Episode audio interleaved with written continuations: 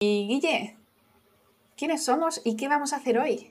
Somos el Camarote de Darwin, vuestra emisora clandestina a bordo del Beagle. Bienvenidos, por supuesto. Polizones en directo, endirecido, todos una vez más, después de un pequeño pausa de vacaciones. Haremos otra, pero de momento tenemos a un huequito para daros esas noticias. Esos Ese camarote de verano, ¿eh? Ese camarote de verano de entretiempo, ¿no? Ahí, entretiempo, fresquito, fresquito. Entretiempo precisamente no, porque los 40 grados no es entretiempo. Camarote de verano, de, verano del infierno, llamémoslo. Eso me hace pensar cuando dicen, ponme algo del tiempo, claro, del tiempo que hagas. Y ahora dices algo del tiempo, te lo ponen... Tú pides ahora una, un refresco del tiempo, te, lo ponen caliente a 40 grados. Te lo pues meten al micro. ¿Cómo va eso? ¿Sabes que aquí en Valencia, cuando pides café del tiempo, es café con hielo, o sea, te ponen un vaso de hielo aparte. No sé por qué, pero cuando pides otras cosas del tiempo, o sea, de hecho es que ellos no dicen del tiempo y a mí me extrañaba muchísimo porque me dijeron, cuando yo llegué aquí, decían agua fría o natural. Y yo, las dos. Entonces no me, no me entendía, no fría o natural, pero es que natural es del tiempo, porque del tiempo es frío. Joder, macho, qué cristo, hay que darte un manual de traducción en plan.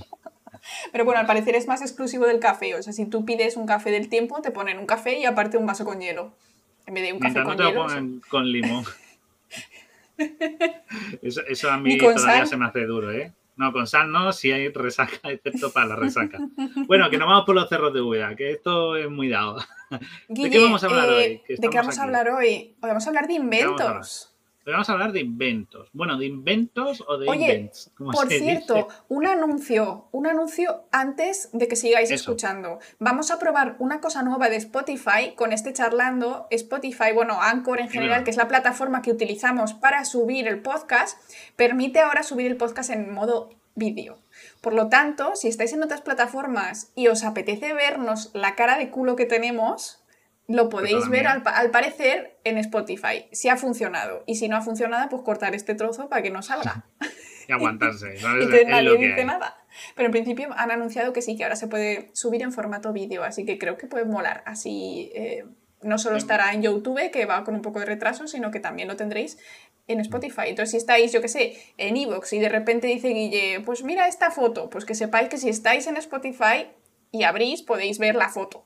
Está guay eso también, ¿eh? Así que eso, eso es mucho mejor porque nosotros siempre hoy tenemos fotos, por ejemplo, entonces, bueno, pues siempre, cuesta un poco tal.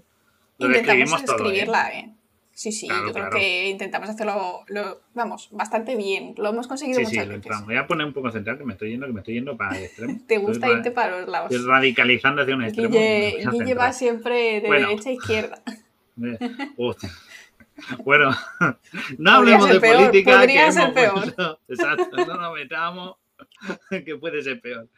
¿Tienes agüita? Eh, ¿de, qué hablamos hoy? Sí, sí. Ah, con este calor, ya, voy, ya. voy a derretirme. Eh, ¿De qué hablamos hoy? Ya, por fin, después de cinco minutos de rage en uflo que hacemos aquí. Hoy vamos a hablar de inventos, o, de inventrolas más bien. Vamos a hablar de los op art y vamos a hablaros un poco de, bueno, esto es un poco camarote hoy, medio medio del misterio, medio pero vamos a utilizar la ciencia para aclarar muchas cosas y vamos a ver estos supuestos inventos, ¿vale? Eh, son más inventrolas, como se suele decir, ¿no? Inventrolas, me gusta. Inventrolas, son, son cuentos chinos. Eh, entonces, ¿qué es un OPART? Vamos a empezar explicando qué es un OPART. Como veis en el título, con dos con OPART. Exacto. ¿Y qué significa? Bueno, pues es un acrónimo del inglés que significa Out of Place Artifact y es un, es un objeto. Out of Place. Sí, exacto, fuera de lugar. Un objeto fuera de lugar. Podríamos traducirlo así como al castellano. Un artefacto fuera de lugar. Entonces, ¿esto en qué consiste? Bueno, pues consiste en un objeto encontrado, ¿de acuerdo? Eh, generalmente suele ser en excavaciones o por casualidad. Siempre tiene un tinte arqueológico su descubrimiento. Y, eh, y, bueno, pues lo que el out of place se considera porque, mm, digamos que la, el lugar o la época en la que se considera que podría datarse no tiene sentido. ¿Ok? Es como si encontrarais, pues yo qué sé, un, ordenador, en Anatapuerca. En, claro, Anatapuerca, podrías, eso sería un... La cima del elefante de 1,4 millones de años. Claro, pues sería algo muy así. No es tan cantoso, estos OPART no son tan cantosos como ah, me encontré una PlayStation en, en Atapuerca, no, no ese es el estilo, pero sí que dan, eh, es una mezcla de historia con no tener claro las cosas, a veces son simplemente mentiras, timos, porque hay timos que hemos encontrado, o errores, o porque falta de conocimiento en el momento que se encontró y se ha llegado a nuevas conclusiones, ¿vale?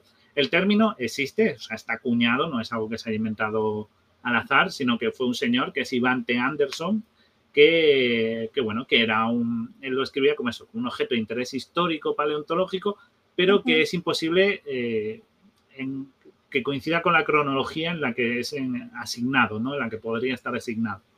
¿De acuerdo? ¿Qué pasa? Que esto, como ya sabéis, pues gente tipo cuarto milenio y todo esto, pues Les encanta. es el misterio, es, oh, tal, y objetos fuera de época, claro, aliens, eh, hay teorías locas de viajes en el tiempo, hay culturas tipo Atlántida que tenían tecnología súper loca, eh, viajeros del tiempo, o sea, hay de todo. Muchas, muchas eh, teorías locas referente a qué puede causar o dónde está el origen de estos objetos, pero hay muchos, ¿vale? Hoy no vais a ver todos, he intentado coger los más significativos. Los más conocidos también, ¿no? Todos tienen explicación, el que no simplemente es una mentira, una trola o misteriosamente eh, se utilizan como excusa para algo, pero todos tienen una explicación más o menos razonable. Conflicto de intereses también, ¿no? En plan, uh, esto también, ha aparecido esto y, hay una empresa ahí detrás. Empresa o gente que le ve un interés o gente que simplemente le aprovecha para hacer su agosto dinero y hacer dinero o, gente simplemente que se ha equivocado porque quien tiene boca se equivoca. Eh, Nos dice Giatrio como en la película del cuerpo. No sé, tú eres muy peliculero, ¿la has visto? La peli del cuerpo creo que a la Antonio Banderas, que iban encontrando cosas. A ver, un momento, película. Creo que. Creo que era esa, ¿no? No, esta es la de. No, la de Belén Rueda, no. Es que hay otra del cuerpo. Sí, la de la de que encontraban cosas de Cristo, Antonio Banderas o algo así, que explicaban como la existencia de, de Jesús o algo así. No es tanto eso, es un poco no va tanto por el. En este caso. No es tanto religioso. No hay religioso, no. Sino más como si ¿eh? fueran. Muchas veces es como si fueran adelantados a su tiempo. Sí, exacto. Son como que no encajan en su tiempo, en, base a lo que hemos dicho, la tecnología. Generalmente es el gran factor diferencial para decir si uno part es o no, o identificarlo como tal, es que esté fuera eh, tecnológicamente por delante de lo que se considera los conocimientos de su época o que se ha encontrado en un yacimiento que no coincide con lo que con el resto de, bueno, de cosas encontradas en ese entorno, ¿no? Claro, es como si tú te encuentras todo sílex de piedra y de repente te encuentras algo de la edad de. Claro, y te encuentras el acero de, Damasco. Pues claro, por ejemplo. Mm, ¿Cómo lo han hecho, no? el acero de Damasco, el acero de Damasco, eh, eh, ¿no? que es, el, es uno que se hace en muchas capas. Es, si, si veis forjado a fuego, lo explican, yo lo aprendí ahí, o sea, y es cuestión de hacer muchas láminas muy finas de metal superpuestas y se creía que era un eh, OPART porque era una tecnología como muy avanzada y luego se vio que no, que simplemente es bastante fácil de hacer, es cuestión de poner muchas capas de metal. Es una técnica muy pulida, pero bueno, mm, es factible, quiero decir, que no requiere una tecnología avanzadísima. Están ya por aquí diciendo eh, algunos ejemplos, a ver si. Sí, sí, la primera, Perceban ha empezado por la primera que vamos a meter hoy. Exacto. Eh, también esto hay que decirlo que está, la, hay que hablar de pseudoarqueología, ¿vale? Porque igual que hay pseudo, la arqueología es una ciencia, ¿ok? No es eh, que a veces la gente no cree que sea ciencia per se, sí que es una ciencia. Ciencia se basa en una observación de unos yacimientos, restos, y hay un método científico en el cual, pues a base de investigación de pruebas, que sería pues la datación o documentación de la zona, por ejemplo, pues se consigue llegar a, una conclusión de si un objeto pues puede pertenecer pues a un dinosaurio, a un yacimiento de homínidos, a, unas termas romanas, lo que quieran. ¿De acuerdo? Entonces, igual que existe la ciencia arqueológica, pues existe la pseudoarqueología. ¿En qué se basa? Pues simplemente en hacer especulaciones a voleo con lo que más te gusta y, eh, y ya está. O sea, no se basa en un método científico de investigación, simplemente se basa en que si yo veo esto, por ejemplo, que es el mecanismo eh, de anticitera, ¿vale? Que se llama así, esta, esta Vamos máquina, a pues yo la, lo veo y digo, la imagen para el audio. Claro, para lo no esté viendo es como un trozo oxidado de un color verdoso y tiene lo que parecería, pues, como un engranaje, ¿no? Un engranaje, exacto. Entonces, si yo fuera un pseudoarqueólogo, yo diría, ¡Ah! Un, engranaje, esto es un mecanismo del pasado, esto es tecnología avanzadísima y tal. Y haría un titular muy bombástico, que generalmente es el que llega muchas veces a los medios. Claro. Es, más, buscando muchos de estos, incluso la... He tenido que ir más, no es que busque solo en Wikipedia, pero la Wikipedia me gusta ver siempre para ver hasta dónde tiene conocimientos. Y la Wikipedia de este tema anda muy cortita, muy, muy, muy cortita de conocimiento. Se queda con el titular de casi siempre de de objeto fuera del tiempo, cuándo fue descubierto y su descripción. Entonces, en este caso, vamos a empezar por el primero, que es, digamos, el que el más Este engranaje, vale. ¿no? Es un engranaje, eh, se llama eso, mecanismo de anticitera. ¿Por qué se llama anticitera? Bueno, pues porque fue encontrado en anticitera, que lo tengo aquí, eh, que en un naufragio, ¿vale? y, estaba, pues, eso, eh, cerca de Anticitera es una isla griega. Para los que no sabemos geografía, pues, pues, no. Hombre, los nombres de todos, los sitios del mundo. Curioso, los nombres de los OPART casi todos están asociados a su localización, no al descubridor. Es curioso, o sea, que siempre queda como a la región a la que pertenece. Entonces, bueno, pues es, esto, es un engranaje, eh, tiene un tamaño bastante grande eh, eh, y lo que es es un ¿Cómo es grande? ¿Como una mano? Eh, tengo aquí las, las medidas, las tenía creo que por aquí, pero sí, eran, son bastante grandecitas, porque supuestamente un dispositivo que era como un ordenador eh, analógico. Voy a mirar las medidas que las tenía por Pero eso quién dijo, el que lo descubrió dijo, uy, esto es un engranaje, es un ordenador. Claro, dijeron, va, lo usaban como ordenador. Joder. A ver, no un ordenador, claro.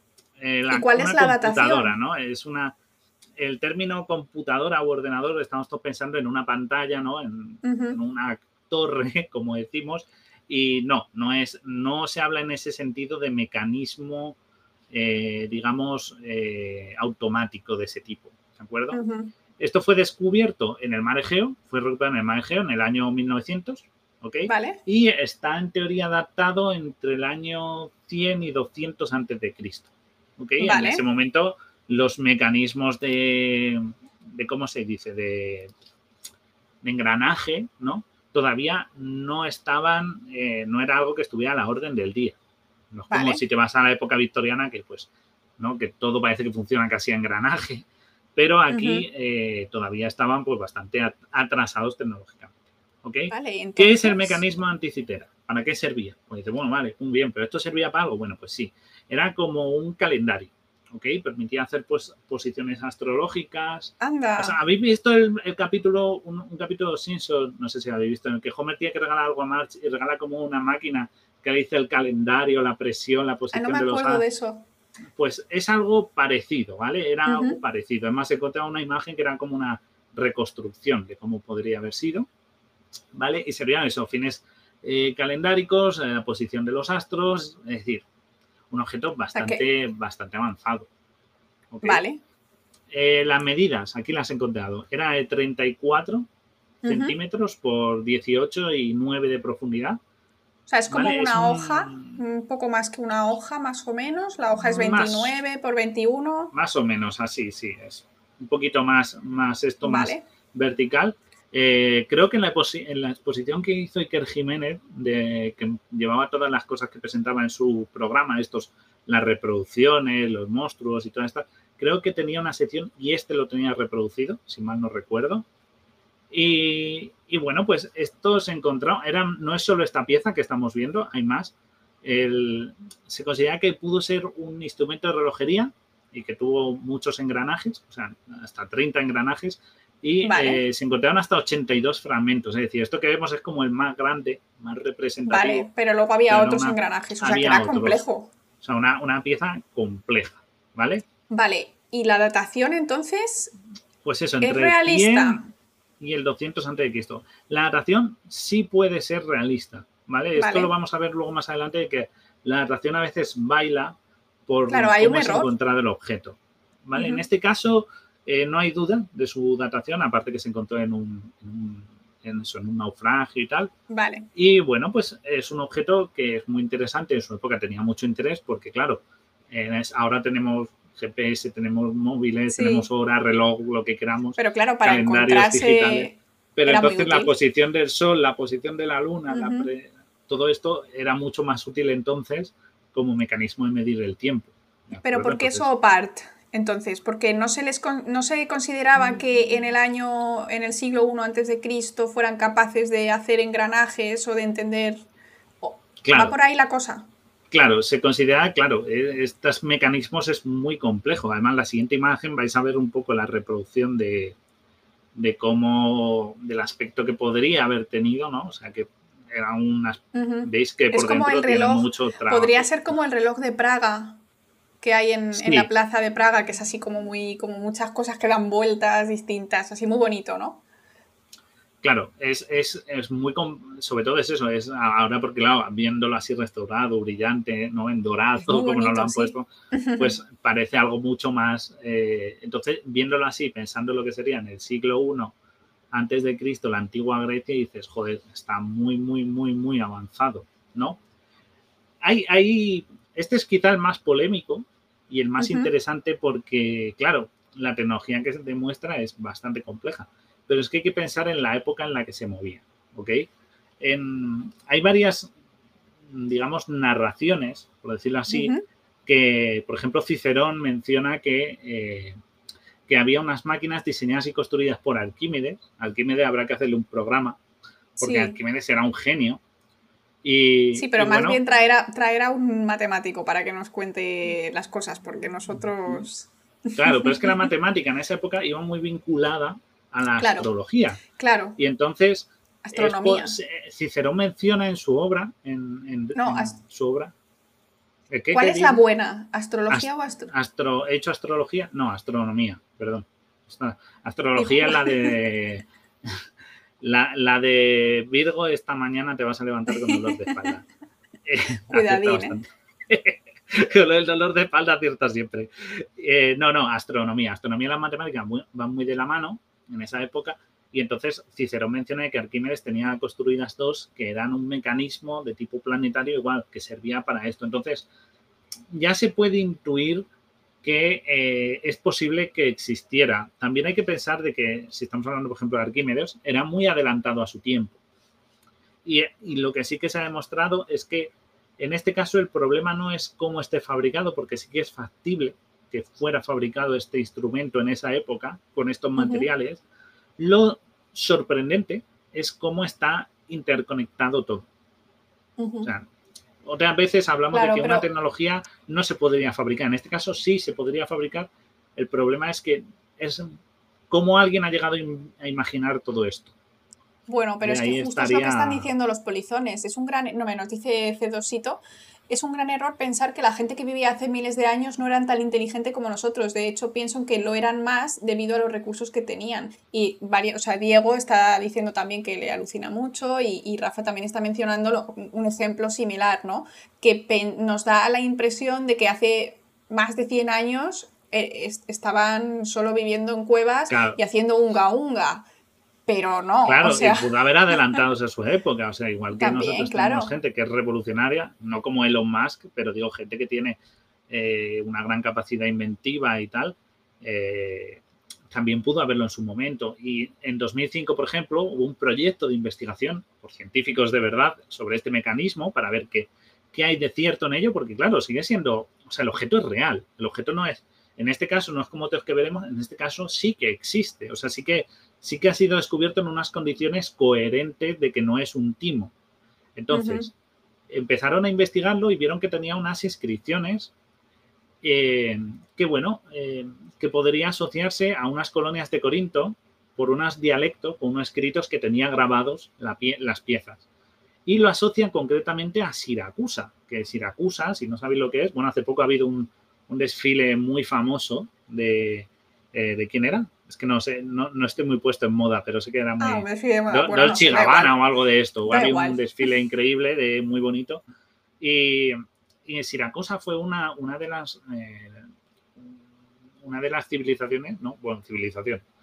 Una de las ciudades más bollantes intelectualmente y de avance. Entonces, es posible que hubiera ingenieros, por decirlo así, que llegaran a estas conclusiones porque además era el hogar eh, de Arquímedes y, Y, tiene, y hubo una escuela, Arquímedes creó escuela y de él surgieron más ingenieros que pudieron llegar a, a participar en el desarrollo de esta estructura. O sea, Arquímedes no era un loco que vivía solo en una cueva. Tenía gente que le acompañaba. Entonces, también le ayudaban y es posible que, esto lo pudieran construir.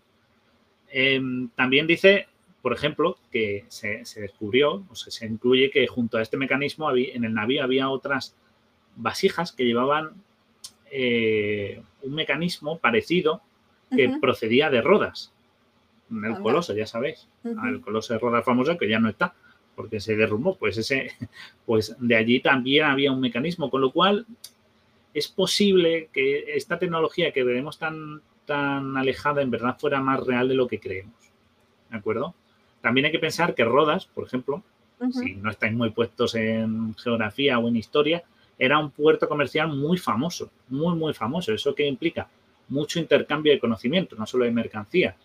Con lo cual también el, cualquier intercambio de conocimiento que sea pequeño te dan ideas y junto a que hubiera alguien más o menos brillante en su época. Y además estaban diciendo también por ahí arriba que efectivamente, eh, específicamente los griegos tenían, los que se dedicaban a pensar, tenían mucho tiempo para pensar.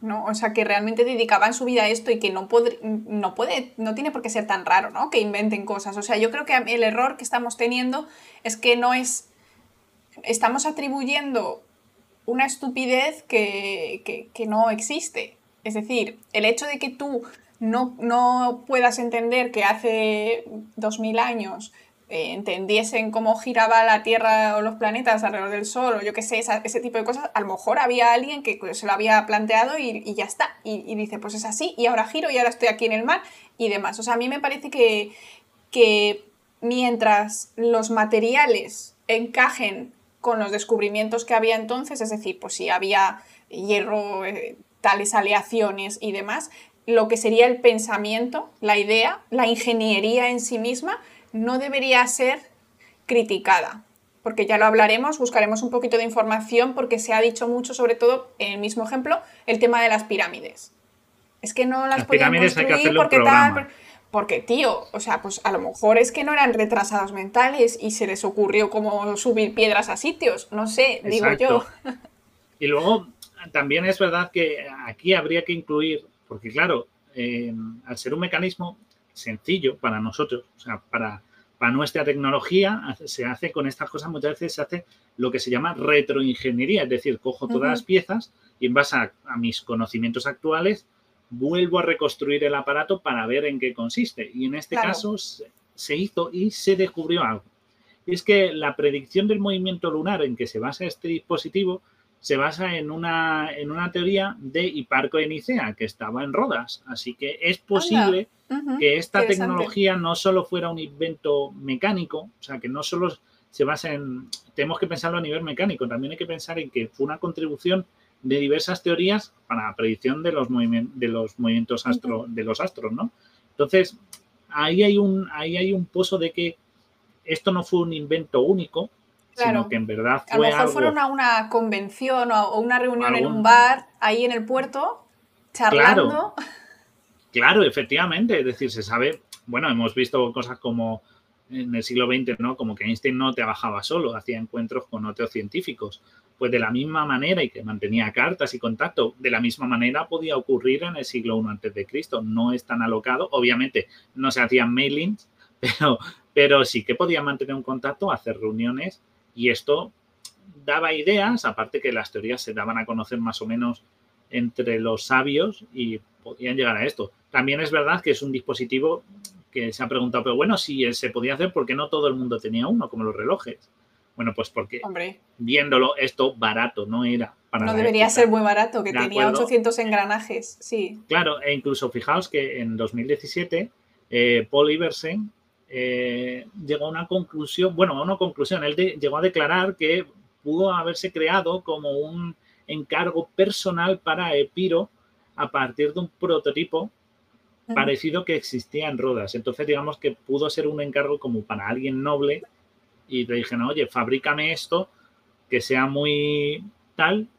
Y juntando más tecnología de lo que normalmente podía ser necesario porque era un capricho de un rico y a lo mejor lo pagaban muy bien y lo pudieron fabricar. Entonces, ahí está, pero no es una parte. O sea, la demostración es que sí que es real, sí que pudo existir y sí que esta tecnología y las teorías que hacen que funcione mm, son sostenibles. Es darle, un misterio que no existe porque en realidad al darle el misterio lo que estás haciendo es quitar mérito a gente que sí que podía construir esto y que tenía las capacidades eh, pues de física o de astronomía en general para hacerlo. Así que ahí está. El primero ya. O sea, el primero, el primero es un poco como que no, no es para tanto. Ah, el siguiente, fijaos, no es un invento, es un mapa. Es el mapa de Piri Reis. ¿Vale? Esto que veis es un, es un fragmento. Es muy bonito. Es un mapa como antiguo, como del tesoro, un poco. Como el tesoro, sí. Y, y, bueno, pues elaborado por un almirante y cartógrafo que se llamaba así, Piri Reis porque era otomano, ya veis tú, los nombres en otomano pues no eran muy, no eran muy, bollantes. Para nosotros. Eh, en el año 1513, 1513, para los que no sepamos, ya estaba descubierta América, ¿vale? Un mínimo de básico de cultura. ¿Ok? Eh, y bueno, pues el mapa está pintado en, un, en cuero, tiene ese aspecto, y eh, tiene un entramado pues de líneas, que como podéis ver, si, no sé si Laura puede aumentarlo, une lo que sería el, Atlántico, esa parte que estáis viendo, ¿de acuerdo? A la derecha, lo que veis sería África, esa curva. Y a la izquierda sería eh, Centroamérica y la parte de Sudamérica. Em, estas líneas de rumbo que él te trazó, pues son muchas para lo que se sabía en la época. Es decir, vale son muy típicas en las cartas medievales que estuviera, pero no indicaban latitud y longitud, sino que era un poco como una cosa para ver por dónde había que tirar si ibas en barco de A a B. ¿Ok? Eh, dice, un, comentario, fijaos, un comentario que se hizo sobre este mapa es que es un mapa de esta clase, no lo posee nadie hoy en día. Uy, un bicho, se me ha entrado una mosca en la cara, perdón.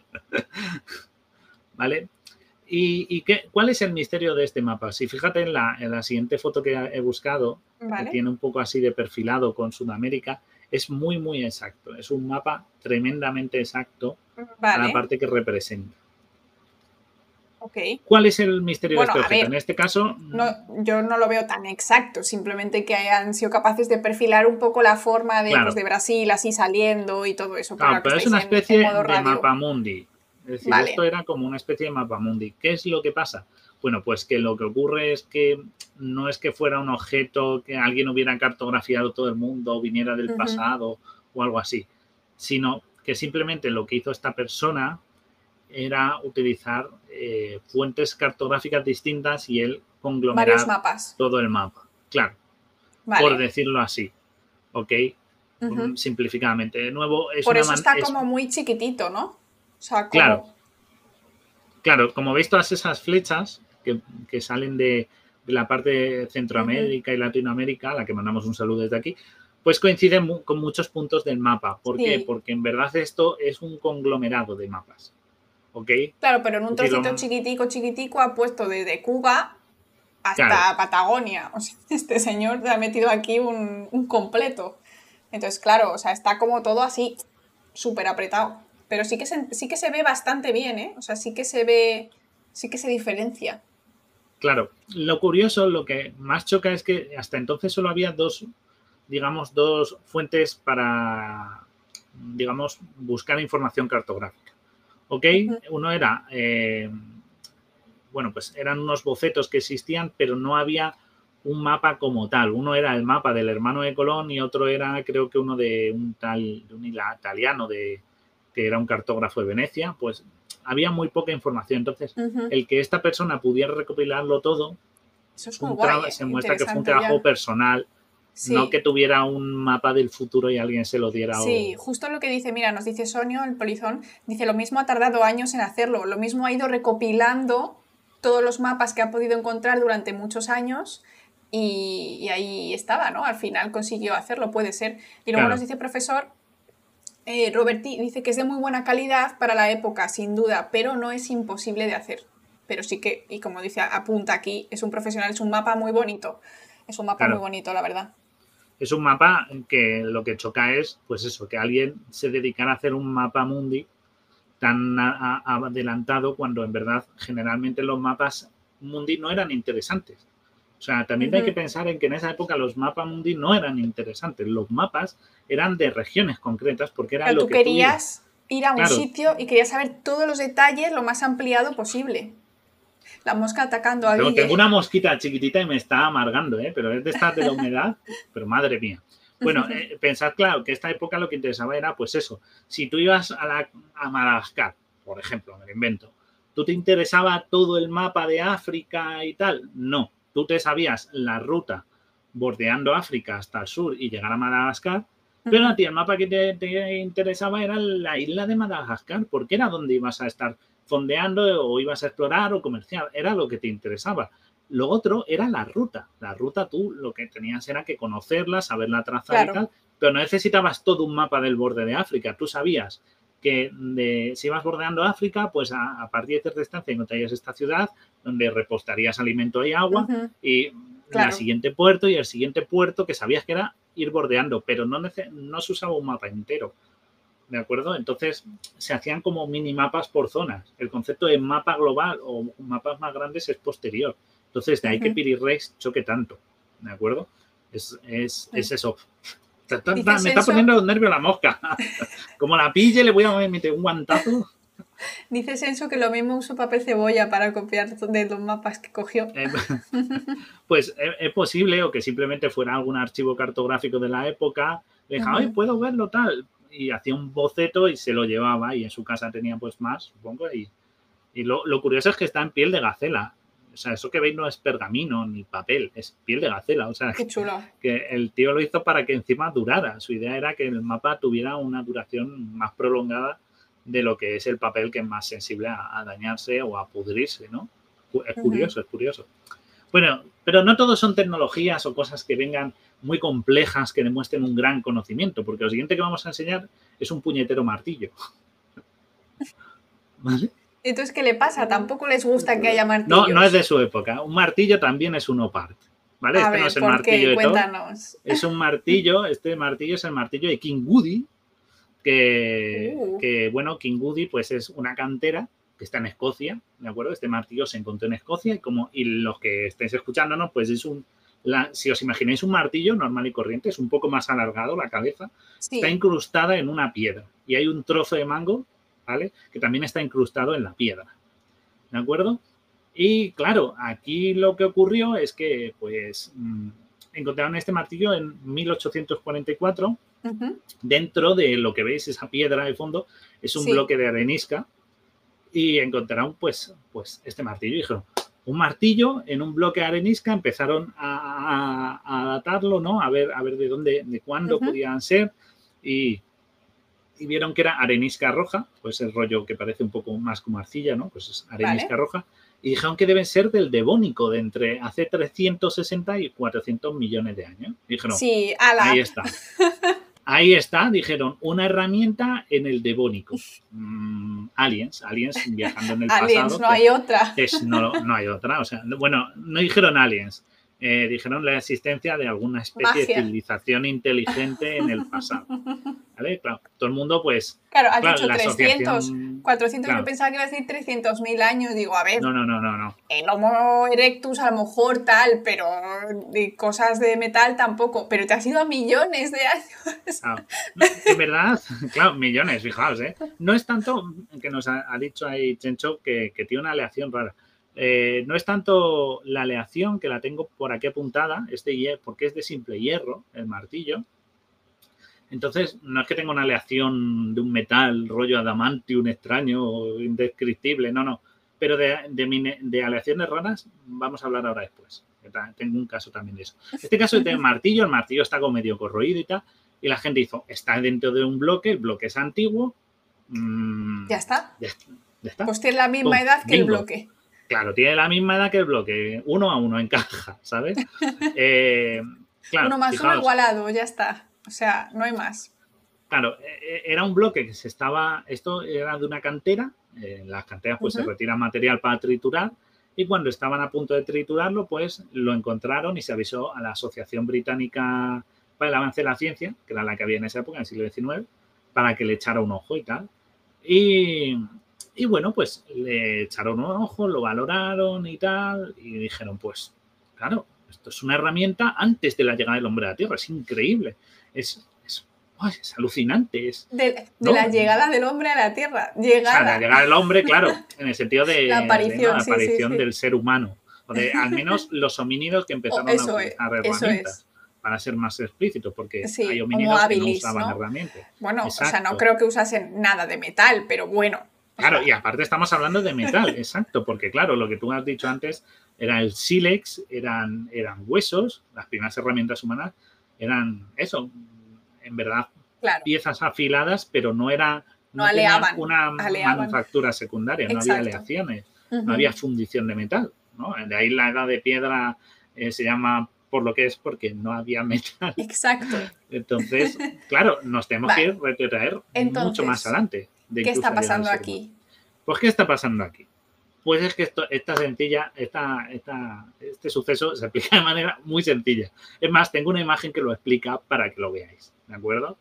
Paso a paso de qué es lo que pudo pasar, para que veáis que no hay misterio. Sube hacia, si quieres aumenta y vamos como de izquierda a derecha, izquierda a derecha viéndolo, ¿de acuerdo? He hecho un pequeño esquemita y lo voy a contar. Bueno, pues arriba lo que tenemos, este bloque, ¿de acuerdo?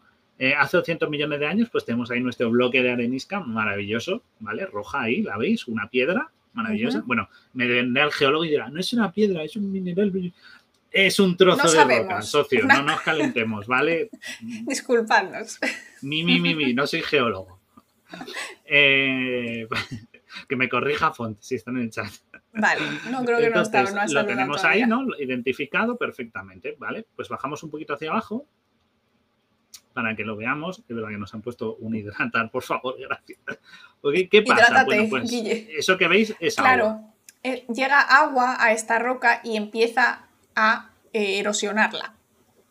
Entonces empieza a caer una roca que es antigua encima de un sedimento más joven, claro. como veis aquí. No, no, no, más fácil, más fácil. Directamente la erosiona. El agua erosiona la roca. Perfecto. Ahí vemos que se come un cachito, en los, pone en los siguientes millones de años, porque este proceso no es muy rápido, y el agua llegaría un momento que se pudiera retirar. ¿De acuerdo? Ya veis que ya no hay agua, pero el bocado, el bocado que se queda es esto.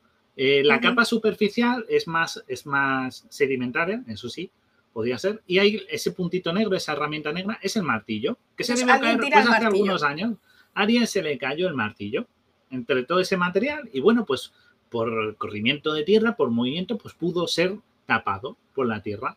Claro, la tierra cuando la tierra, los minerales, los restos rocosos que hubieran en esa zona, eso con la presión se pudo compactar y adherir, y aparte con la falta de humedad y tal, pues se llegó a compactar y pegar alrededor del martillo. ¿Qué pasó? Que se llegó a, se fue cubriendo de más materiales. Cuando se fue a hacer la extracción en esta cantera, que llegó, pues que a base de, llegaron hasta la propia roca, ¿y qué pasó?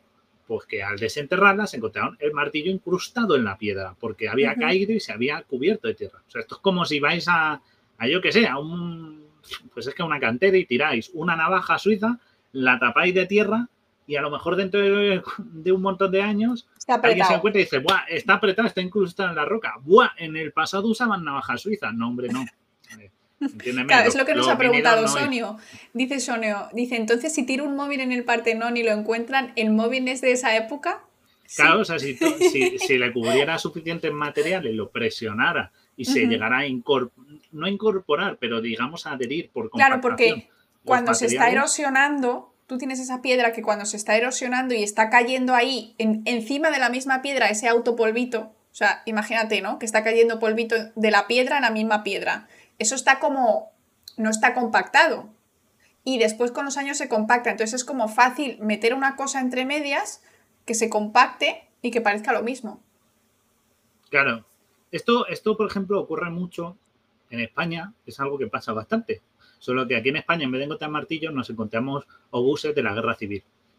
¿Vale? Seguro que habéis visto. ¿Han encontrado un obús de la guerra civil? Pues esto es igual si ahora mismo buscáramos un obús de la guerra civil y diéramos con él, al desenterrarlo, seguramente en base a según qué sedimento en el que estuviera alojado, porque recordad, los obuses al caer, si no detonan, porque encuentran, imaginaos, el suelo fuera Pero hacen hueco para abajo. profundizan, claro, es como una bala. el proyectil no, no presiona el percutor de la punta y se queda clavado, ¿vale? Es un poco, no es exactamente lo que hemos visto a lo mejor con los misiles rusos, famosos estos que no estallan, eso es otra cosa distinta, pero los obuses es como una bala con un percutor en la punta y cuando se presiona con el impacto detona, ¿vale? ¿Qué pasa? Que cuando encuentra un material blando, como es un esto, pues se mete y se queda enterrado. Obviamente el explosivo sigue y el percutor puede quedarse medio presionado, de ahí que a veces alguien lo haya encontrado y lo haya podido explotar y haya habido accidentes. Entonces, sin, según el material del sedimento, si yo excavo, me encuentro que la tierra o la roca alrededor puede haberse quedado muy pegada al obús. ¿Qué pienso? ¿Que los homínidos usaban obuses para atados a palos o un palo cabum al orco? No. No, simplemente es que se enterró y se esto. Claro, yo creo que aquí lo, mismo. lo importante es que la ciencia tiene que intentar que la hipótesis tenga sentido. Exacto. No puedes tener un martillo como único ejemplo de una especie de civilización antigua hace tres, cuando estaban los, dinosaurios. O sea, eso no tiene ningún sentido porque los mamíferos ni siquiera estaban desarrollados, éramos pequeños bichitos tipo zarigüeyas. Entonces, claro. ciencia y sentido común y luego cuando tú tienes esa hipótesis tienes que intentar eh, probarla. Entonces, supongo que alguien habrá hecho un estudio y habrá intentado que esta piedra se erosione un poco así de manera artificial, obviamente, en un experimento, y luego intentar compactarla. Entonces se habrá podido ver que esto se puede hacer y puede pasar de manera natural. Una vez tienes esa explicación, pues ya toda la magia de hace 300.000 años humanos raros con martillos, pues se pierde, ¿no? Y es de 200 años atrás, entonces no es nada viejo. Claro, aparte, fíjate, veo un momento en la imagen anterior del propio martillo. Ah, hay una cosa muy interesante que esto es para mentes perspicaces, de a ver quién, quién se da cuenta. Y es que eh, habla, siempre lo que más nos llama la atención no es la cabeza del martillo, lo que golpeas, pero tiene un mango. El mango es de madera. Vale, ¿la madera de hace 300, 400 millones de años no debería estar fosilizada? Ajá, elemental, querido Watson. Y aquí está vieja, un poco rancia, pero no está fosilizada. Es verdad. Fosilizar es cuando, cuando una materia orgánica sustituye sus átomos por los átomos de rocas. Entonces, literalmente un ah. fósil es básicamente la piedra. Entonces debería ser una piedra, no, era madera y se ve claramente que es madera. Claro, entonces lo que nos dice que puede ser muy antiguo, porque aunque esté barnizada o tal, es lo bastante antiguo, pero no se ha fosilizado, así que no tiene esos millones de años posibles, no encaja, no tiene sentido. Así que otro más que hemos... Ahí está muy bien, sí. Claro. Luego hay mentiras. Vamos a contar también mentiras. Pero ya, nos has dicho el resultado. Nos preguntaba Pumuki si estamos jugando a detectives. Pues un poco estamos, sí. ¿eh? Estamos un poco porque hay mucho detective. Vale, ¿esto qué es? Este es el tarro Dorchester, que es una jarra como de plata y zinc que se halló en, después de una, de una explosión como para eh, que se estaba haciendo una reconstrucción o algo así en la Meeting House Hill en Dorchester, que está en Boston, en, Massachusetts, en Estados Unidos. Y esto se descubrió en 1851. Esto es una mentira, ¿de acuerdo? Porque el objeto a día de hoy está desaparecido. Esta es la única imagen que existe de él. O sea, solo hay una foto y el objeto ya no existe. El objeto está en perfecto oh. estado y se dijo que se había encontrado, pero luego desapareció. ¿Vale? Y muchos dicen que, claro, el labrado del metal es muy tal, y, pero, pero no, tiene, no tiene sentido el, en el sentido de que no, no hay más pruebas, es que solo se, dijo que se lo había encontrado. Y fíjate, se dice que tiene una antigüedad que llegaron a decir, para que veáis la mentira, yo creo que es que... Yo te voy a ser sincera, esto me recuerda, tú sabes, las típicas, los típicos vasitos de picnic que, eran como de metal que tenían nuestros mm. abuelos. Pues eso, pero con forma un poco más de vasija y al revés, o sea, puesto al revés. Eso es como, pero simplemente con dibujos así como de flores y ya está. Claro, vale. y, pasa un poco como el anterior. Para empezar, el conglomerado en el que se encontró, el conglomerado Ruxbury, que, Ruxbury, perdón, que es donde se encontró, pues se data de hace de hasta entre 570 y 600 millones de años, o sea, más antiguo que el martillo de antes. Y sin embargo, se encontró una pieza de plata y zinc, que a ver, que la plata vale que aguanta mucho, pero la plata, eh, se degrada, o sea, sufre alteraciones y si estuviera enterrado tanto tiempo sufriría daño. O sea, a día de hoy, eh, si no, estaría tan brillante. Claro, porque a día de hoy se dan tratamientos a los metales para que aguanten más brillantes. Pero fijaos que nos tenemos que ir. Exacto, y si, y si vais a museos y encontráis cosas de plata, están totalmente corroídas o, sí. estos no están pulidas. ¿Cómo está? ¿De qué color se queda? No es verde, ¿no? Eh, o sea, la plata es oxidable. ¿Pero de qué color? ¿Se oxida a verde, a negro? Porque mm, tengo yo como un recuerdo. Se pone, se ennegrece. Se tiende en negro, ¿verdad? Sí. Sí, si tenéis algún anillo de plata, se tienden a poner negros, ¿vale? Sobre todo si son muy, muy, muy. Ya, si hablamos, fíjate, de un anillo de vuestra abuela, se pone negro. Si vas ya a cosas del pasado, se ponen de un color que parece casi plomizo. Entonces, esta se encontró y estaba en mucho mejor estado, no se había deformado, estaba perfecta. Y tiene 600 millones de años, o sea, pensad que las cosas que encontramos, claro, las cosas de plata que encontramos más antiguas, no sé si son de Mesopotamia o por ahí, o sea, que la diferencia en años es bastante significativa. Y esto estaba perfecto. Y curiosamente, cuando pidieron investigarlo, ay, ya había desaparecido, ah, se lo había llevado no tengo ese. Arroba policía, me, han robado. Lo han robado, lo han robado. Entonces, en este caso, lo que se hizo fue un poco para dar fama a la zona, más que, más que para. Eh, Por el interés te quiero, Andrés. Claro. Amigo mío. En este Mira, caso, cuando lees un paper, cuando lees un paper, una, si el paper dice cosas así un poco como boom, siempre, siempre, siempre hay que ir a conflicto de intereses para ver si hay alguien, una zona, algo que salga beneficiado, una entidad, una empresa. Y en este caso no había paper, pero había una zona que, oiga, pues le venía muy bien.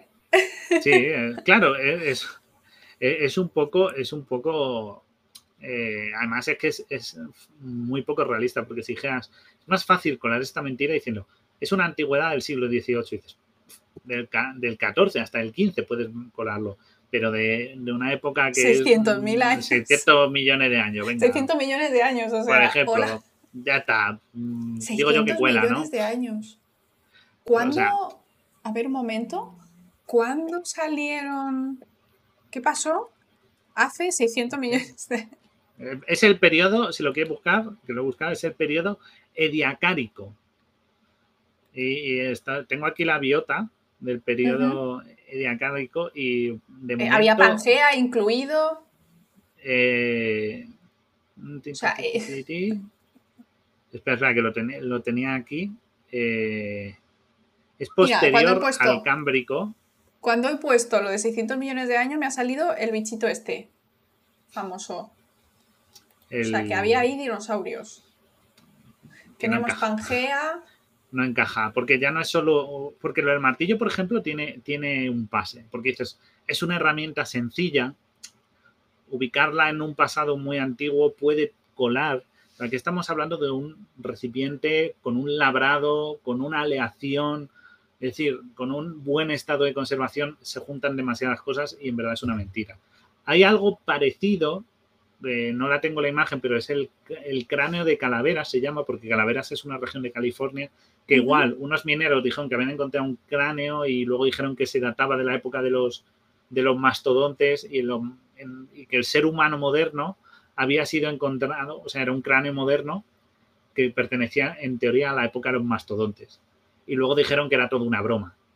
Porque ah, una broma. Porque los humanos, los sapiens, no coincidieron en esa época tan antigua de tal. Entonces, de nuevo, eh, aquí también mucha mentira, broma o gente que intenta darle fama a algo aprovechando pues, ¿no? pues ese halo de misterio, de exclusividad del objeto. ¿Vale? Dice el profesor Roberti que fue para tomarle que fue para tomarle el pelo a su profesor de la uni. Es posible, es posible. claro, es que, es que fue una eh, además ellos dijeron que había sido un bulo y una broma, nos, dan agua fresca. No, voy a decirte que no a eso, a eso sí que no voy a decir. Eso sí que me lo creo, que no de agua fresca. Vale, y hemos hablado de aleaciones. Pues vamos a hablar de, antes de pasar a un inventor que nos tienes tú preparado, vamos a hablar antes de eso, de esto, de ese pilar. Ese pilar, no sé si a algunos os gusta mucho viajar, está en Delhi. ¿Vale? Es el pilar de hierro de Delhi. eh, en la India. En, la India, pues si alguien no tal. Eh, está en el complejo Kupt, que lo, habré pronunciado mal porque mi pronunciación en hindi deja bastante que desear. Y bueno, es incluso, ha sido declarado incluso, ya, eh, tengo que aprender hindi ya. Eh, la cosa es que, fijaos, este incluso ha sido declarado patrimonio de la humanidad, este pilar. Es un pilar que mide unos 7 metros de alto, ¿ok? Creo que la siguiente imagen lo veis de cerca, así, para que lo veáis un poquito en perspectiva. Ah, tiene como talladas letras. Tiene talladas palabras y tal. Y dices, bueno, pues un pilar. Está bonito, sí. Está bonito. ¿Qué tiene de especial este pilar? Bueno, pues es un pilar que tiene 1600 años de antigüedad. Vale. Vale. Bueno, pues existía la metalurgia, ¿no? Vale. Que está hecho de hierro. Y el hierro, todos sabemos que el hierro se oxida entre mucho y bastante. Vale. ¿Vale? Eso, mide unos 7 metros y tiene como incrustados en la tierra como un metro de profundidad. Unos 90 centímetros están clavados en la tierra. Este dato es importante, quedas con él. Y el diámetro, pues unos 40 centímetros. Es, como así de ancho. Vale. Es como una columnita estrecha. Es una columnita. Alta, y ya está. Y que tiene pues talladas letras. Ok. Exacto, es del siglo IV, como he dicho, fue elaborado en el, periódico, en el periodo del emperador Chandragupta En su casa le conocían a la hora de comer, supongo.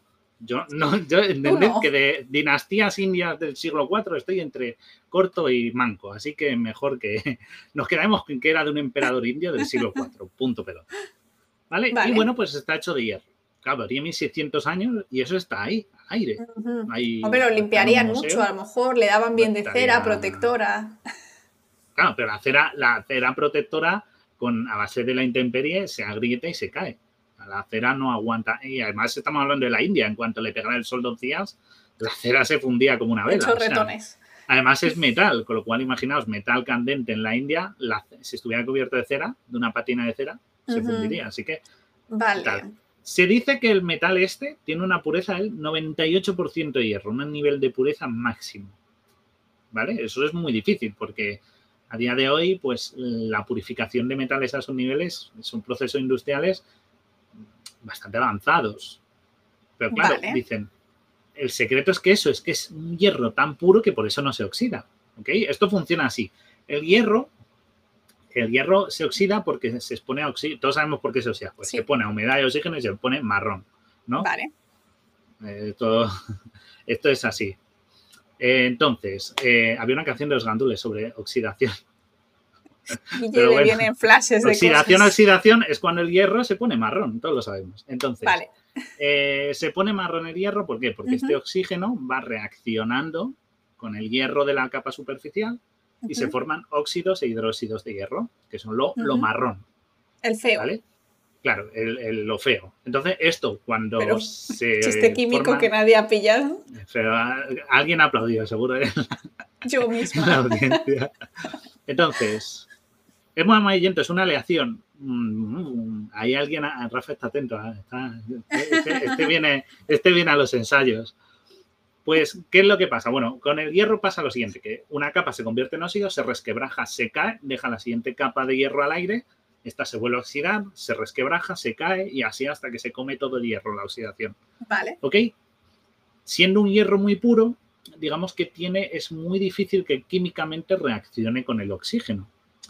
Pero claro, la duda está ahí, como los indios del siglo IV, que yo no digo que fueran tontos, pero cómo consiguieron una tecnología siderúrgica, metalúrgica, tan precisa para alcanzar el... Me estoy acordando de los Simpsons. No sé. Paluca, tú calva. bueno, sí, vale, ¿cómo lo hicieron? Entonces, ¿cómo lo hicieron? Claro, pues los científicos dijeron, hombre, a ver, vamos a investigar un poquito, ¿no? Eh, vamos a verlo, porque esto tiene que tener truco, porque nosotros sabemos que, por ejemplo, para que las cosas no se oxiden, hacemos aleaciones, como bien ha dicho Rafa, ¿no? Porque el acero es una aleación de hierro con carbono, ¿vale? Y que, se, que lo que hace es que, eh, bueno, y también tiene un poco de cromo y de níquel, y así no se oxida. O, por ejemplo, eh, algunos metales, cuando es hierro puro, lo que se tiene se dan coberturas de zinc, ¿vale? Para que no reaccione, porque el zinc no se oxida de la misma manera y no reacciona con la capa de hierro que está debajo, así que protege ese hierro. Vale. Pero esto no, esto es un hierro muy puro. Entonces dijeron, hay que investigarlo. No puede ser que esto no se oxide. Esto no, o no tenían la tecnología o esto no es lo que me... O esto se ha oxidado de alguna manera. No tiene truco, ¿vale? No os fiéis del marrón que veis ahí porque el marrón es, roña. O sea, es la pátina que se genera, pero no es, no es, no es óxido, ¿vale? Entonces, bueno, pues eh, estuvieron mirando y dijeron, vamos a tomar muestras de la superficie de, la, la columna. Pero ¿qué pasa? Que esta columna tiene un problema y es que es, un, monumento turístico. Y mucha gente va a abrazarla porque da suerte. Vale. Entonces, claro, dicen, joder, aparte está expuesta al aire la cantidad de, de y a los abrazos. Claro, y a, los abrazos, los abrazos contaminan, todos sabemos que los abrazos es algo muy contaminante. No abracéis polizones. Sobre todo si hace 40 grados, no abracéis a nadie. en verano no, se, choca la mano. No se toca. en verano se hace así, puñito. Claro, entonces dijeron, ojo, pues no nos vale estas muestras, pero como he dicho antes, está clavado como casi un metro en el suelo. Y dijeron, pues vamos a tomar muestras de ahí, que es un ambiente más o menos estable, no se expone al exterior y tal. Y pues tomaron muestra de ahí y se dieron cuenta de que el pilar tiene truco. De que no es tan puro como lo venden. Que en verdad sí que tiene una capa. Tiene ya una capa base de, de hidróxidos de, y óxidos de hierro. Pero lo que hace que esta capa de óxidos no se resquebraje y no profundice más es que tiene fosfato de hidrógeno y hierro. ¿Vale? Vale, ok. Me quedo como estaba. claro, tiene un fósforo de hierro y, fósforo de hidrógeno.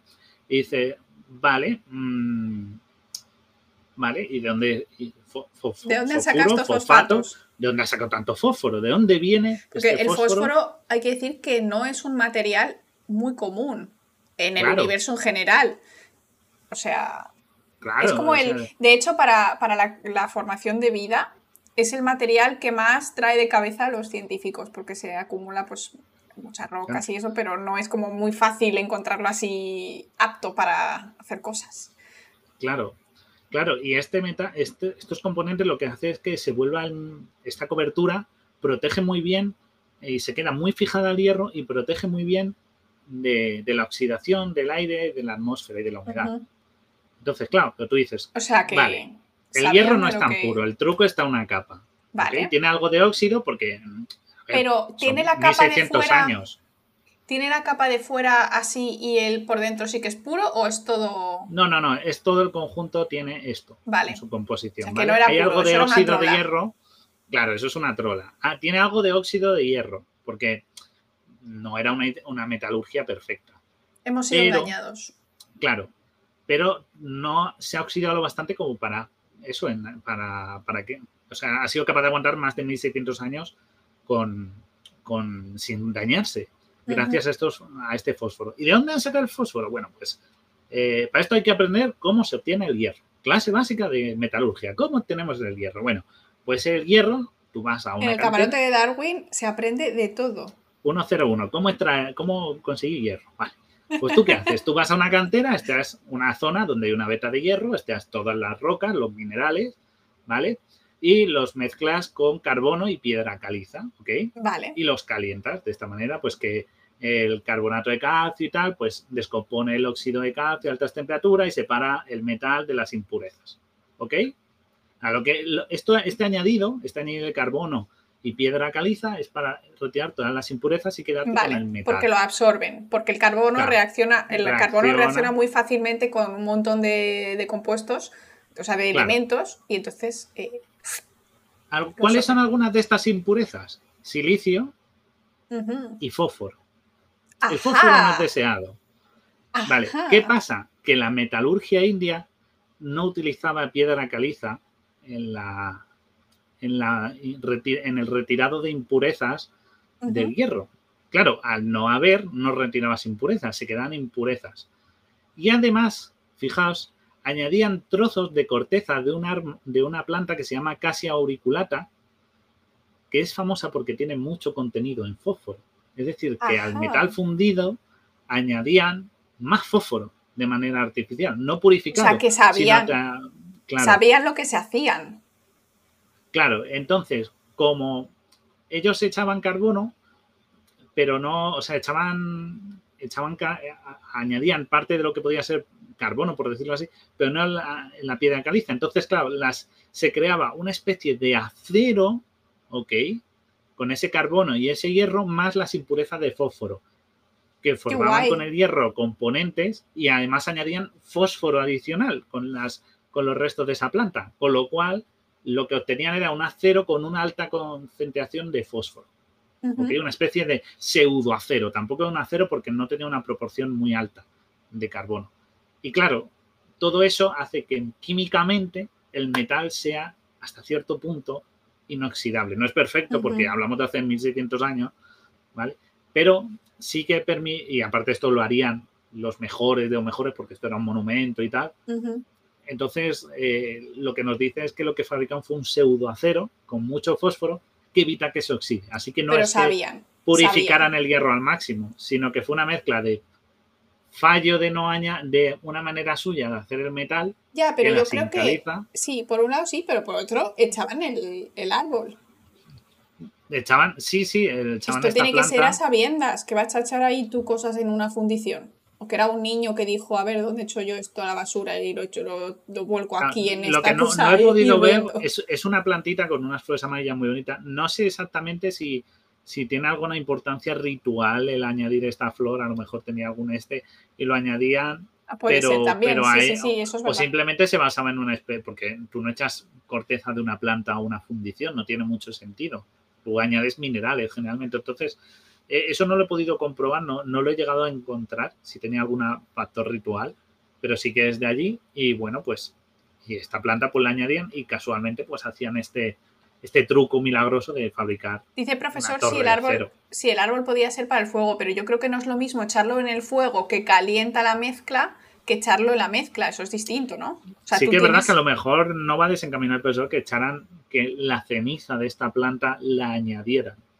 Ah, en plan, bueno, aquí se topa dentro, ah, que yo no quiero tirar la basura. porque, como he dicho, para retirar impurezas se usaba carbón, carbono. Eh, y un alto contenido de carbono pueden tenerlo en las cenizas. Entonces, coger algo de ahí y echarlo directamente. Y claro, en esas cenizas también había mucho fósforo. Es posible que hubiera, que tuviera esa coincidencia. Sí que es verdad que podría ser esa la razón, pero no es un 98% hierro puro, perfecto, maravilloso, a prueba de óxido. No, es una especie de pseudoacero que aguanta muy bien. Oye, no es eh, Entonces, claro, no es que tuvieran una tecnología muy avanzada, es que hacían una cosa que por acierto, por error, les funcionaba muy bien para que no se oxidan las cosas. Así que tiene una explicación científica y coincide con la época a la que pertenece. En este caso sí, pero no es mm, algo fuera de. O sea, no es un hierro mágico, tal. No, no es una mentira. Es una aleación posible. Claro, entonces fijaos, en todo lo que ya hemos visto, hemos visto gente que juntó varias ideas, eh, tecnología que es real, cosas que están mal explicadas o mal documentadas, o sea que se junta un poco todo en esta teoría de los OPART. No todos son la misma justificación de por qué es un OPART, cada uno tiene su, su mundo y su historia. Y mm. el siguiente que tenemos es uno que nos tienes tú, Laura, creo, la eolipia que han mencionado por ahí antes. Mi sí, sobre todo la parte de arriba, yo creo que, es, lo más conocido, ¿no? Espera, voy a tos mm, ya está, que si ahora tengo que hablar un rato, prefiero, prefiero toser. Sí, además, esto nos lo dijo Font, me acuerdo que, mencionó a Herón de Alejandría adelantando su tiempo, pues. Aquí pues mira, tengo aquí, tengo aquí la copia. Pues la copia, tengo aquí, tenía unas cositas. Exacto, en principio se le atribuye a Herón de Alejandría, pero yo en algún sitio he leído por ahí que podía haberla inventado incluso Vitruvio en el siglo, creo que 1 antes de Cristo, y Herón Alejandría se cree que vivió entre el siglo 1 y 2 después de Cristo, ¿vale? En Alejandría, en Egipto, y él era un ingeniero, matemático, inventor, bueno, este señor era un crack. Se cree que era profesor porque se encontraron varias notas suyas explicando como cosas, ¿vale? Y entre ellos explicaba cómo funcionaba la eolipia. Creo que lo digo bien, es que no sé, porque es un sí, sí, poco raro. Y básicamente esto es una máquina de vapor. no tenía un uso como tal, pero era literalmente una máquina de vapor y el funcionamiento es relativamente simple, pero oiga, se te tiene que ocurrir, ¿no? Y básicamente tú calientas, tienes un, tendrías dos partes. En una parte tendrías el, el fueguecito. Aumentalo un poco para que lo vean ahí.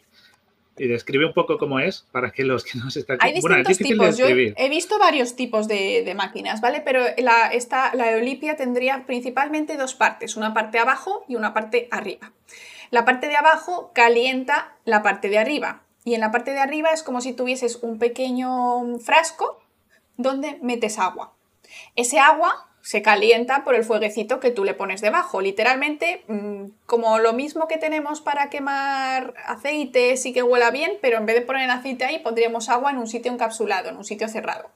¿Vale? No está 100% cerrado. Lo que pasa aquí es que pones unas pequeñas aberturas muy, muy, muy finas para que cuando calientas el agua y se convierta a vapor, y todos sabemos que P por V igual a NRT, unas cosas que nos han puesto ahí. Esa maravillosa fórmula. ¿eh? Bajo, claro, aumenta la presión y el gas, al convertirse el agua en gaseoso, pasa a estado gaseoso, quiere salir de ese pequeño recipiente donde tenemos el agua tapada, porque hemos puesto eh, pues, el, botoncito. Y solo puede salir, sí o sí, por estos tubitos chiquititos que hemos creado. Claro. Entonces, esta presión, estos tubos están puestos de forma que gire el, continente de agua, básicamente. Y no hacía nada, simplemente giraba. No utilizaban esta energía para nada, pero esto es literalmente cómo funciona la máquina de vapor. Tú calientas agua, aumentas la presión que hay dentro de un continente, este vapor sale por un agujero literalmente muy chiquito y esto, esta energía se puede utilizar pues, para hacer, por ejemplo, trenes, ¿no? Los ah, trenes que, iban a vapor, claro. Una turbina o, simplemente ser la propia turbina, como es este caso. Nos dice Perceban que salía en el Opening de una vez los inventores. Efectivamente, en un momento en el que salen objetos flotando, sale la parte de arriba de, la Eolipia. Correcto, correcto. Y es muy interesante porque pensábamos que no se había inventado la máquina de vapor hasta mucho más adelante, pero en realidad incluso pues, eh, antes de Cristo o alrededor de 1 o 2 antes de Cristo. Me parece súper, súper interesante. Sí es verdad que en este caso no la utilizaban para aprovechar esta energía, pero oiga, ahí, ahí estaba, es bastante nos Dice eso, nos dice profesor Robert, dice, dice, ¿para qué quiero una máquina que genere energía si tengo la energía de mil esclavos? Efectivamente. Funcionan a base de latigazos, es el mejor motor. Pero es verdad que el término adelantado a su tiempo, dice, eh, también nos dice el profesor Roberti que no le gusta mucho porque es más una época de coyuntura. A ver, es que lo de adelantar a su tiempo tampoco. Es una manera de hablar, o sea. Es una manera de hablar porque el vapor ha existido siempre. Quiero decir, el vapor de agua siempre ha existido. Lo que pasa es que no se le ocurrió a nadie darle uso hasta que llegó por la revolución industrial prácticamente, ¿no? Pero sí que es verdad que, este hombre, el Herón de Alejandría, pues le dio, le dio una salida, pero a lo mejor lo veía en gira y que no, un juguete. Pero cuando, cuando se pone, no habría alguien que le diría, eh, eso puede girar una rueda, que puede girar un no sé qué. Entonces, el problema es darle salida al mercado. A veces pasa con, incluso pasa a día de hoy, que vemos algunas cosas. Claro, he hecho una app o cosas o necesidades que no tenemos hasta que de repente surgen. Claro. Entonces, también a veces es que no hay una necesidad de mercado. Esto es un poco de mentalidad de tiburón. Pero es como, yo tengo una idea buenísima, vale, ¿se va a vender? Mm, no, porque no hace falta, porque de momento la gente se apaña con lo que tiene. Ah, vale, pues nada, vuelvo este mañana. Entonces, a lo mejor este señor llegó y dijo, tengo algo a vapor, tira que flipas. Y dice, ¿para qué? Y dice, no sé. Pero tira, mira, gira, ¡uh, molinillo! Vale, hasta luego, Herón. Vete a dar una vuelta que te hace falta. Bueno, pero Herón sí que era bastante conocido como inventor, ingeniero y demás. O sea, no le dijeron hasta luego, Herón. pero sí es verdad que él, él explicó, no sé si existía antes, no he podido como confirmar, tampoco soy como experta en, en trazar ¿no? pistas de, esos tiempos, pero él, si no la inventó, fue capaz de explicarla. O sea, que ellos tenían ya la capacidad de entender lo que era la presión, el volumen, que ocupaba más el gas que el líquido. O sea, que tampoco es una cosa tan compleja si, si lo piensas, ¿no? Es que va saliendo el gas por un agujerito y eso hace que gire o que utilices la energía para lo que sea. En este caso, la utilizas para girar. Claro. Claro, sí, sí. Y, aparte es esto, que él era, él era un, sabio de la época, un, científico de la época. Tenía más inventos, lo que pasa es que a veces no todos se venden. Un día vamos a ver si nos dedicamos a investigar un poquito Edison, porque sabéis ese capítulo de Los Simpsons de los grandes inventos que Homer intenta ser como Edison, que tuvo un montón de inventos. Y vamos a ver. El martillo. claro, lo del martillo, todos estos memes, ¿no? Pues dices, pues es que a lo mejor Edison era un tío muy genial, pero muchos de sus inventos pues no iban a ninguna parte en su momento y, a lo mejor que cayeron en el olvido y eran cosas que a día de hoy pues podrían venderse. Entonces, con Edison pasó y con muchos inventores ha pasado, que no tenían una manera de darle salida a su, ¿no? A su, idea. objeto, a su idea. Exacto. Pero bueno, este es muy, muy interesante. Tengo, creo que tengo un, un pequeño vídeo de mm. YouTube que se puede ver girando. Dejarme abrirlo un segundín. Tengo por aquí. Escopeta de maquillaje, nos dicen. Me encanta. Bueno, yo, creo que esa se comercializa, ¿eh? Porque yo a veces voy por la calle y veo a alguna persona y digo, mira, yo creo que esto se maquillarse como puertas, por favor. Por favor. Bueno, ahí tenemos un vídeo de, una reproducción moderna. Hasta al fin y al cabo, el, era el minuto 8, creo que me habías dicho porque es un dispositivo muy sencillo de hacer con un mecanismo. Este, en este caso es distinto porque las espitas están a modo de hélice. Sí, pero bueno, la manera de funcionar es, básicamente igual. Entonces, ha metido agua en el recipiente chiquitito de arriba que tiene agujeros para que salga el, gas y lo acaba de poner con un mecherito de alcohol. abajo, abajo, lo que tiene es una especie de bunsen, ¿no? Tiene una pequeña cuerda y abajo debe tener algún tipo de aceite o combustible que hace que prenda alcohol. Y entonces, calentar el La única manera que tiene el gas para salir es por estos mini agujeros. Y estos agujeros están puestos de forma que se impulsa. Y Claro, de manera rotatoria y a girar. Y ya está. Qué guay, ¿eh? que ahora parece esto, pero a lo mejor en, un momento adecuado histórico esto le hubiera podido llegar a alguien y hubiera dicho, un helicóptero tú. Es que ahí te puedes hacer un ventilador.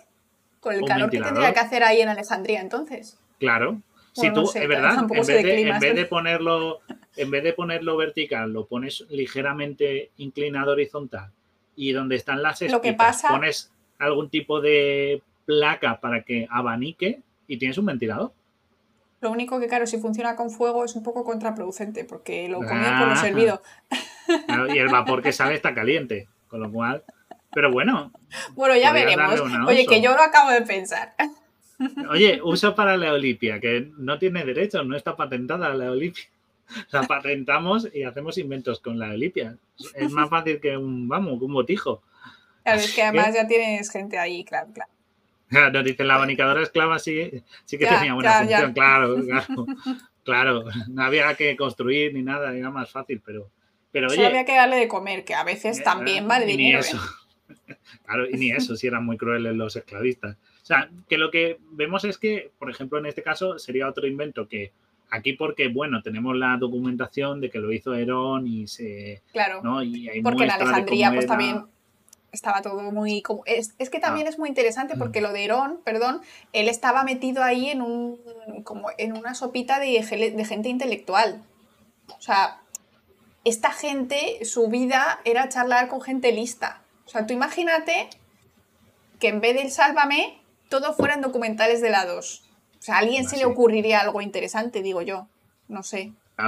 y estaba, y bien has dicho, estaba en Alejandría. Es que, o sea, la biblioteca, el faro, todo eso es, lo mejor. Claro, claro, claro, claro. O sea, que hay, además de todo esto, pues el nivel de conocimiento al que se tenía acceso era además muy alto, con lo cual mm. que surgieran ideas avanzadas a su tiempo, vamos a comprar ese término, aunque sea un poco así, un poco no exacto, no. Pero es que en realidad esta idea es muy simple. Pero es, un. Sí, es muy simple. O sea, es agua caliente, sale vapor y gira un molinillo o lo que sea. tú cocinas. Si tú cocinas o ves a alguien cocinar, pones fuego, pones agua para hacer la sopa y sale para arriba. Entonces tú ya puedes ahí hacer tú. O sea, quiero decir, hay que ser un poco fresco de mente. No todo el mundo puede, pero tampoco creo que fueran cuatro allí en la biblioteca, digo yo, no sé.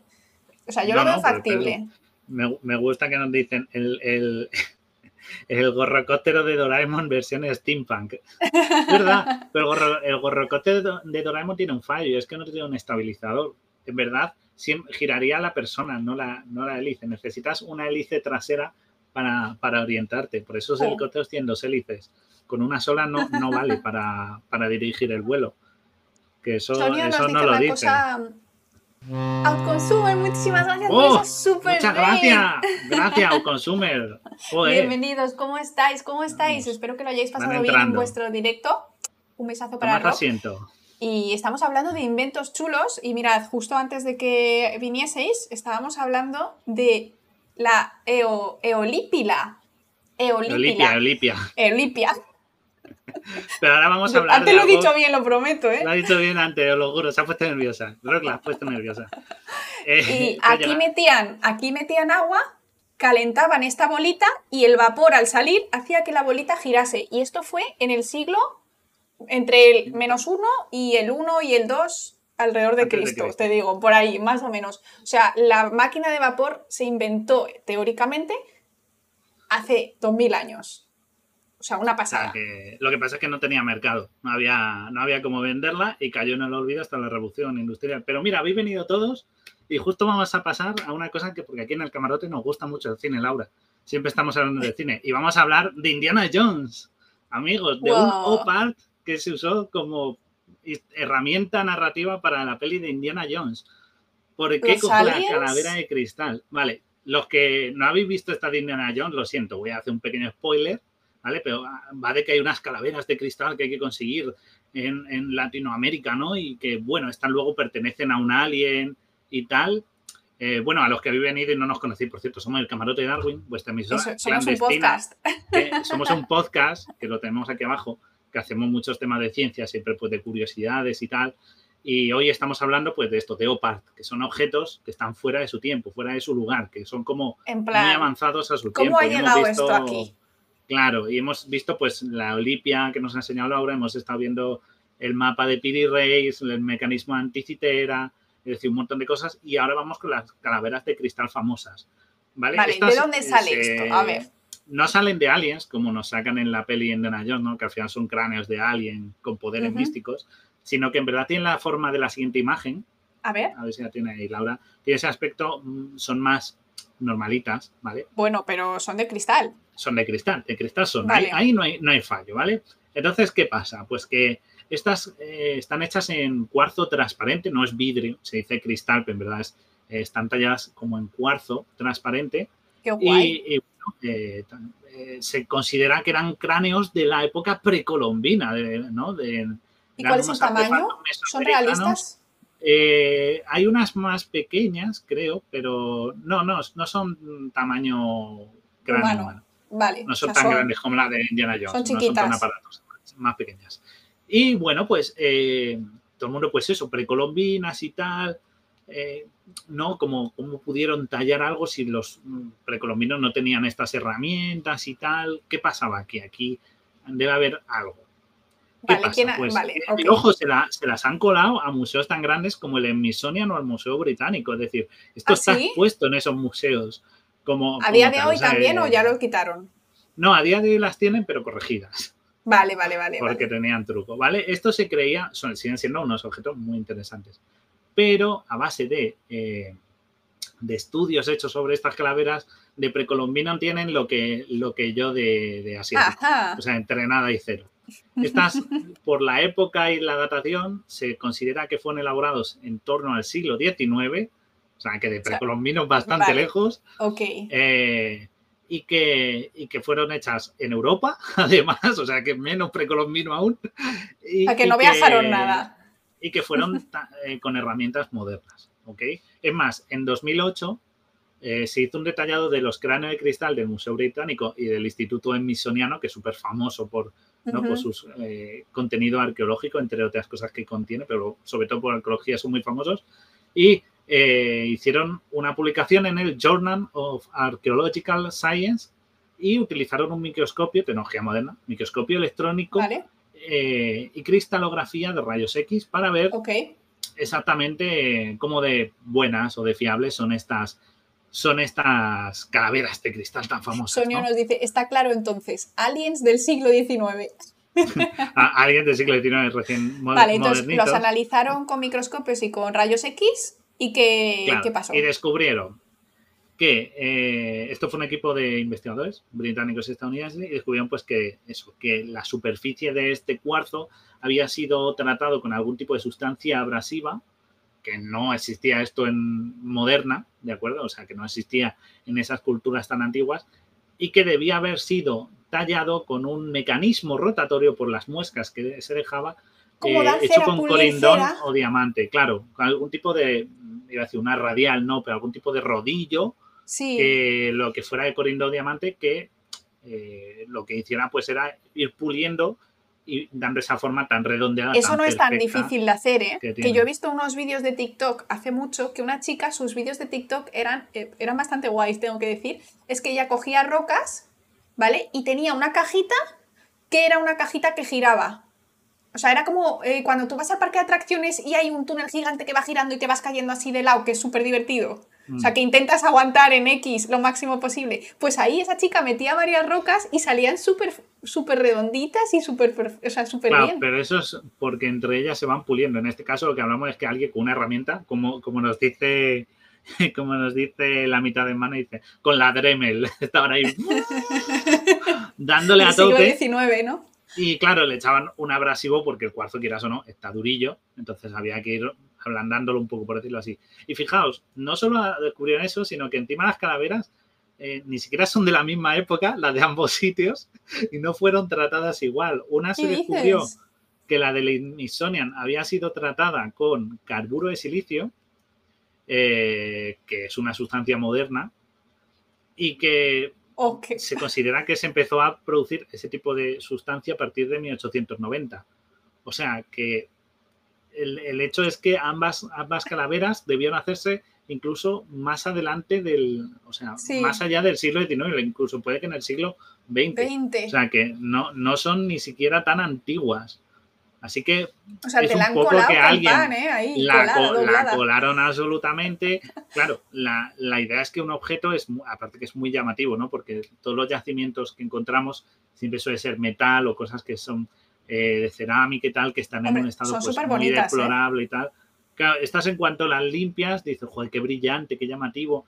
Es, trabajar cristal, ¿no? Que, que, prácticamente, fijaos, hasta que no se empezó a trabajar el vidrio en Europa, mm, la producción de, cristales pulidos y limpios era algo muy extraño. eso me gusta mucho, que hay una peli de oeste que es El hombre que mató a... No, ¿cómo es? El asesinato de tal por. Joder, espera, me acuerdo. Es que es una de. de, eh, de, Jesse James por el cobarde de Robert Ford. Esa peli es un western del 2007 que sale Brad Pitt haciendo de Jesse James.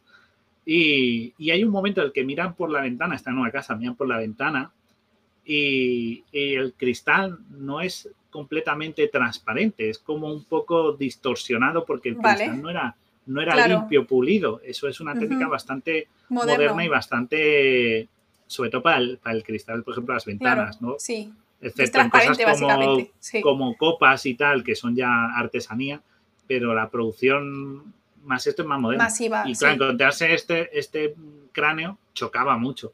Pero al final, de nuevo, tiene truco. O sea, es todo mentira es otra mentira como un templo y aunque Indiana Jones la usara para su peli, no tiene nada que ver. ¿Y quién les coló esto? ¿Quién fue?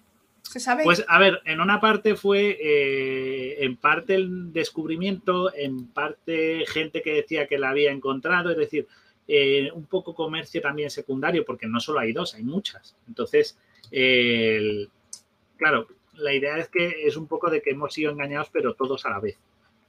¿Vale? Hay, hay unas cosas que decían que se habían encontrado, hay vio mucho, también afecta mucho el New Age, la filosofía está más hippie, New Age y tal, de que tenían poderes y fenómenos paranormales también se mezcla de fondo. Así que entre unas cosas y otras, pues nos la han colado. Y se la han colado, a la Smithsonian y se la han colado al Museo Británico. Es decir, no, no se la han colado a tu prima, se la han colado a gente que en teoría eh, Saben de lo pues, que hablan. No, claro, no son, no son cosas de, ah, pues no, no sé, me, lo creo, sino gente que, que, no expone cosas si no tiene hasta un cierto punto confianza en que lo que le llega es de fiar, ¿vale? Y luego hay cráneos que han, viajado, porque hay varios. Ahí está el cráneo de Mitchell Hedges, está el del Museo Británico, el del Smithsonian, hay otro en París, es decir, y, y, no son exactamente iguales entre ellos. Con lo cual también nos dice que puede ser que hubiera alguien que se enterara de la trola y dijera, bueno, pues, ah, pues algo más. Lo cuelo. Y hilando un poco con esto, tenemos algo parecido, otro timo histórico, que son las piedras Me encantan los timos. ¿Piedras de? Pues Ica. Aquí qué veis, si yo os pregunto a los del chat, ¿qué estáis viendo en esta foto? ¿Qué me decís? ¿O tú qué ves, Laura? Yo veo una piedra tallada que tiene eh, un pájaro volador, es como un dragón, quizá, y un señor montando. Vale. Así a lo mejor dice, bueno, puede ser algún dios. Sí, ¿no? Sí. Una piedra negra, un tallado y, un dios. ¿Vale? Puede ser ahí, yo qué sé, lo que te quieras inventar. Eh, alguien le ha dicho pterodáctilo. Vale, bueno, pterodáctilo. Pasa a la siguiente imagen. Me gusta, me gusta. Pasa a la siguiente imagen. ¡Oh, dinosaurios! ah, oh, qué rápido, ¿eh? ¡Qué bonitos! Son como dibujados como geométricos. Claro, dinosaurio, ¿verdad? Pues qué raro que unas piedras del Perú también, estas antiguas y tal, alguien tuviera unos dibujos tan buenos de los dinosaurios. Sí, sí, mm, sí. Porque los dinosaurios, como Además, ya hablamos, son modernos. La concepción, ¿no? Sí, sí, o sea, se descubrieron hace relativamente poco. Es curioso porque sí que tienen pinta de los tipos de dibujos, de que si las líneas de Nazca, que sí, todo eso. Sí, las líneas de Nazca también son un, un Un besazo a Sol por esa sub. Muchísimas gracias. Un beso muy grande. Que las líneas de Nazca también se consideran un opart. Las que no conozcáis son unas líneas, unos dibujos muy grandes.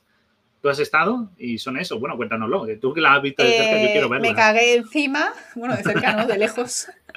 Porque me monté en un avión de hecho era, era una avioneta, que yo si me monto en un avión grande es con mucha meditación. Pues me monté ahí y dije, bueno, ya está pagado, ya, ya está para adentro.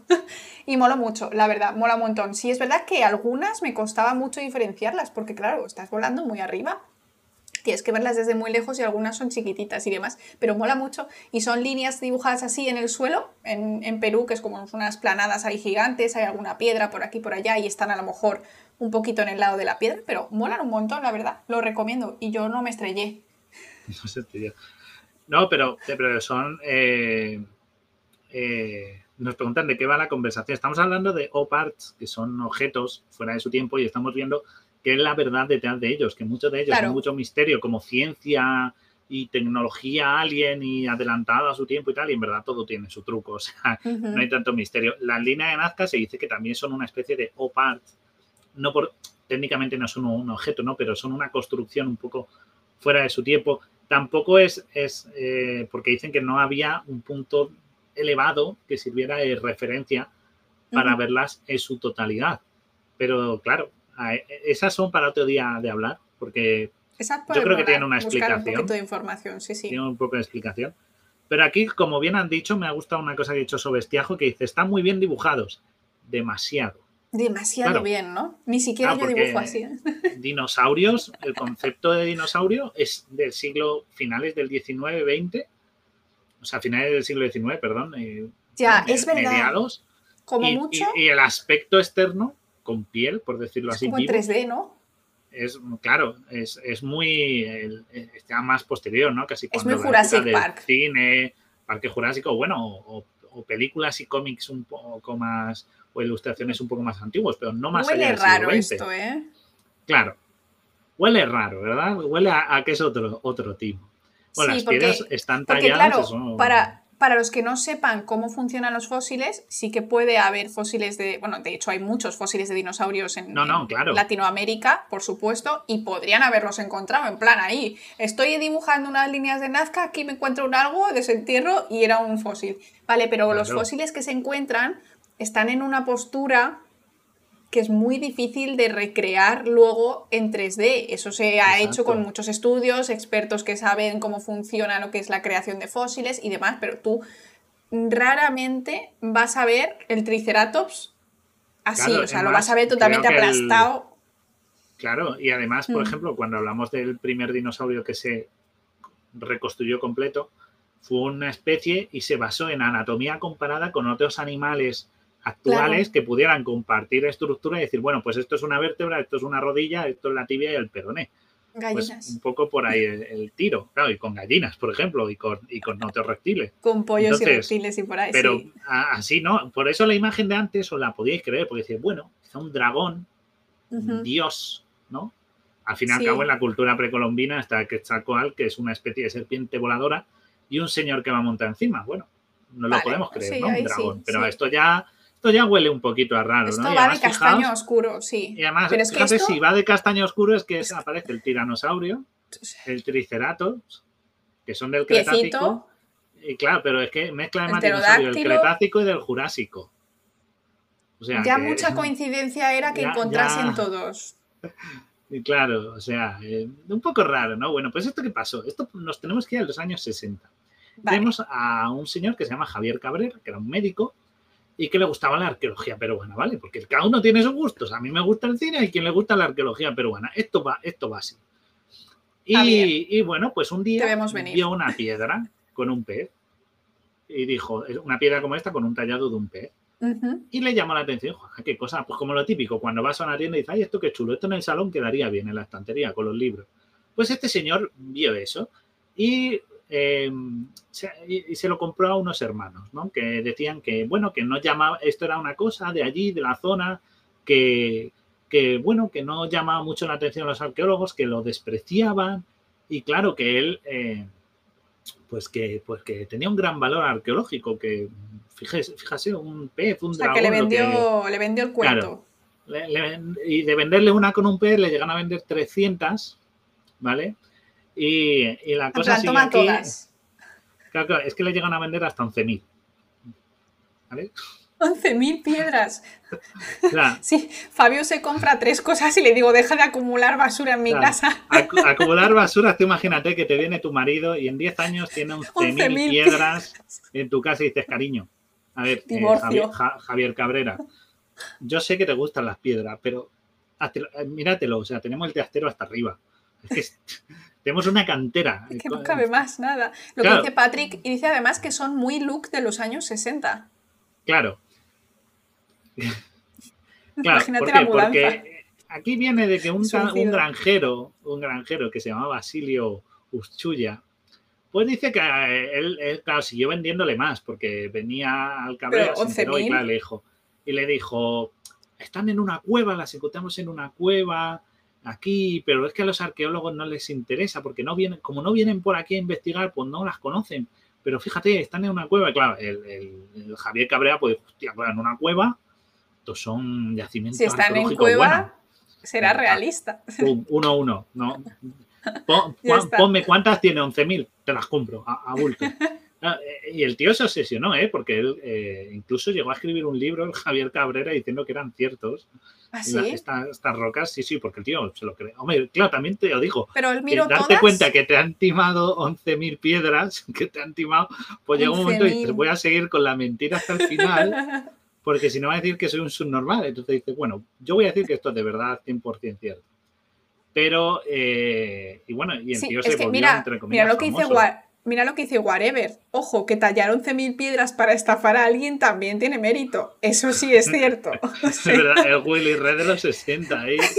Lo aquí unos NFT. Es verdad, ¿eh? Rollo, tengo unos NFT aquí que te vendo muy bien, unas rocas talladas. tal. Pues nada, claro. eh, el, el- el- el tío pues se volvió muy famoso, claro. En cuanto el doctor Cabrera este empezó a darle bombo, la historia pues se volvió viral, como en nuestra época. Claro, no había internet, pero claro, el tío escribió un libro, tenía Ujú. conocidos, la prensa, pues tarde o temprano se empezó a conocer, claro. Y es un yacimiento, un yacimiento arqueológico importantísimo, 11.000 piedras, imaginaos. Claro, todo el mundo empezó a ir a ver qué pasaba. Claro, Esto hay que investigarlo porque puede ser una revolución de la cultura humana, ¿no? Vale, ¿y qué encontraron ahí? Claro, pero claro, como se suele decir, se pilla antes a un mentiroso que a un cojo. Y el propio granjero este, el, el Uchuya este, dijo que, que a ver, que las había falsificado, ¿vale? Que, que, era, que había sido todo mentira.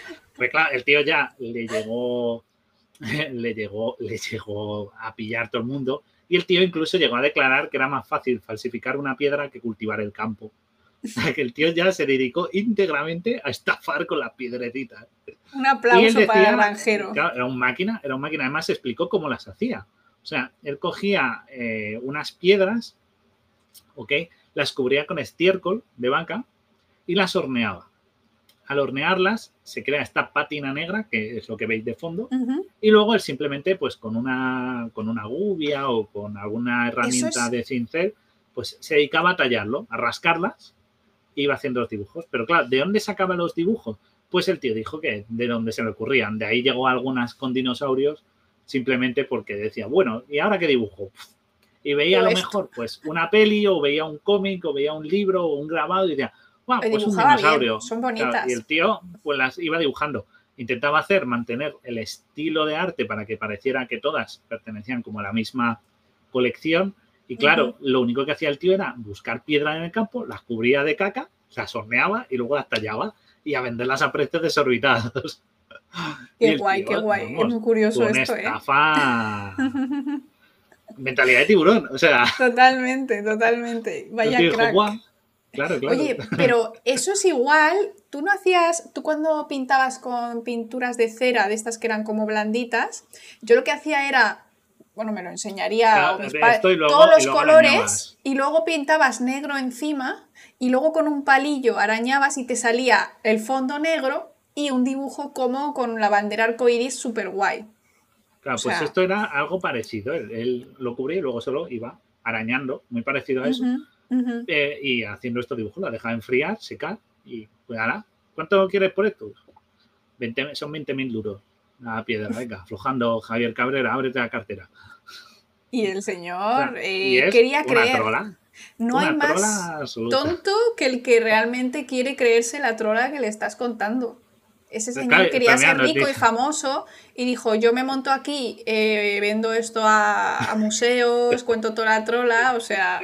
Es que, es que, es que estoy, le, es que le estoy leyendo los comentarios y me imagino lo que dice Humanete, dice el granjero diciendo, qué dremel ni qué dremal. Yo estoy aquí. Ese es el de las calaveras de cristal, el de la casa de lado, hombre, avísame tranquilo. Pobre hombre. No, a ver, hay que darle su crédito, ¿eh? O sea, 11.000 piedras.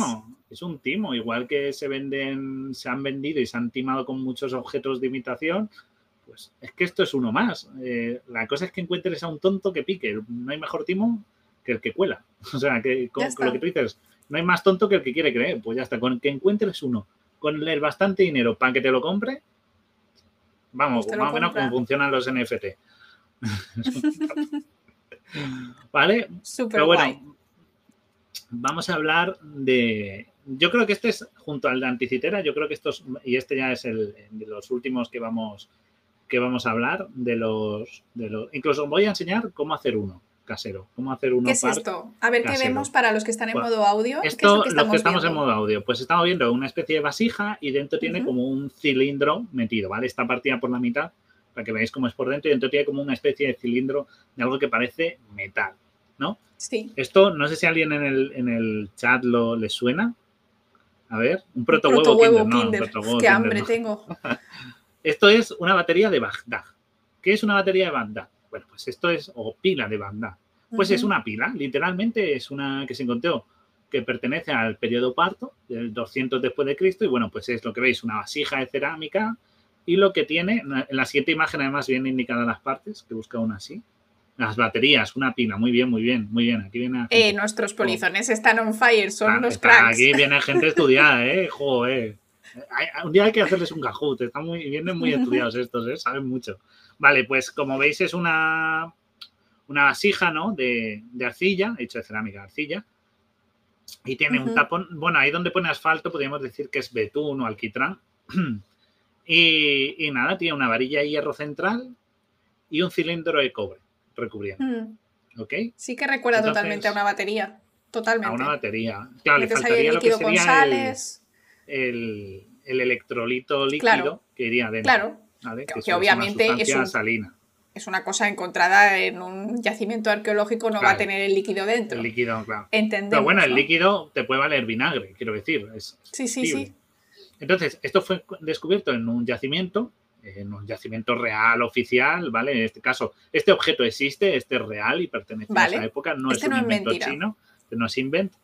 Y eh, fue encontrado en el año 36, en 1936, en unas excavaciones en Kujut Rabua, que está al oeste, al sureste, perdón, de Bagdad, en Irak, ¿ok? Y bueno, pues eh, los, los, que lo encontraron allí, pues era una tumba que estaba cubierta con una osa de piedra y bueno, pues estuvieron sacando pues muchas cosas. Encontraron que sea valorios, figuritas de arcilla, eh, adornos, toda la pesca. Y estaba esto. Claro, esto lo vieron, lo comprobaron y se quedaron extrañados porque no es una vasija per se. Claro, vasijas es muy fácil de encontrar. Sabes que tiene un agujero y metes cosas, o líquido, o alimentos, o lo que sea. En este caso tiene como una estructura interna un poco extrañada, ¿no? Es un poco rara. Y, bueno, pues, pues, claro. Tengo que leer este comentario porque me ha hecho mucha gracia, me he reído de verdad. Dice, si esta era la pila, ¿cómo sería el mando? Ya, eh, ojito, ojito.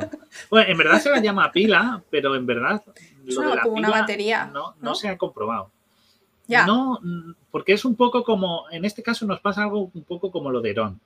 Tenemos una estructura que en teoría todos sabemos lo que es una pila y cuál es la finalidad de una pila, ¿no? Como lo del motor de vapor. ¿Para qué sirve algo de vapor? Claro, para mover Pero cosas. Nos falta el, digamos, Pero en este caso, entonces no tendríamos prueba de que la usasen para nada.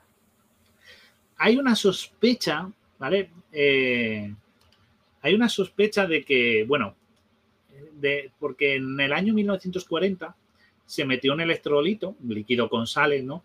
O sea, que la probaron. Sí, sí, la probaron. Pero una cosa, pero si está partida a la mitad. Bueno, en este caso está partida a la mitad para, para, ver cómo, bueno, para, que veáis cómo es por dentro. Obviamente esto es fácil de reproducir porque la, pieza que tiene dentro es fácil. Vale, vale. O sea, no han utilizado esta tal cual. Han la reprodujeron, claro. Y con el electrolito dentro y tal, y lo que hicieron fue intentar encender una lámpara y lo consiguieron. ¿Ok? La conectaron con cables, eso sí y tal, y consiguieron que una lámpara se iluminara. Vaya, vaya. Luego tan, pero claro, en esa época no había lámparas. Así que es lo que nos pasa un poco con lo del motor de vapor. Tengo el motor, pero no tengo a lo que volcar esa energía. Claro. Entonces aquí la batería nos pasa un poco igual. Tengo la pila, imaginaos tener una pila y está en medio de, un bosque. ¿Qué coño hacéis con una pila? No sirve para nada. Necesitáis un mando una linterna. o una Game Boy o lo que queráis ponerle, una linterna una, un móvil, una batería necesita un aparato sobre el que descargar esa energía. Así que en este caso el concepto pila es más una nomenclatura que la posible utilidad.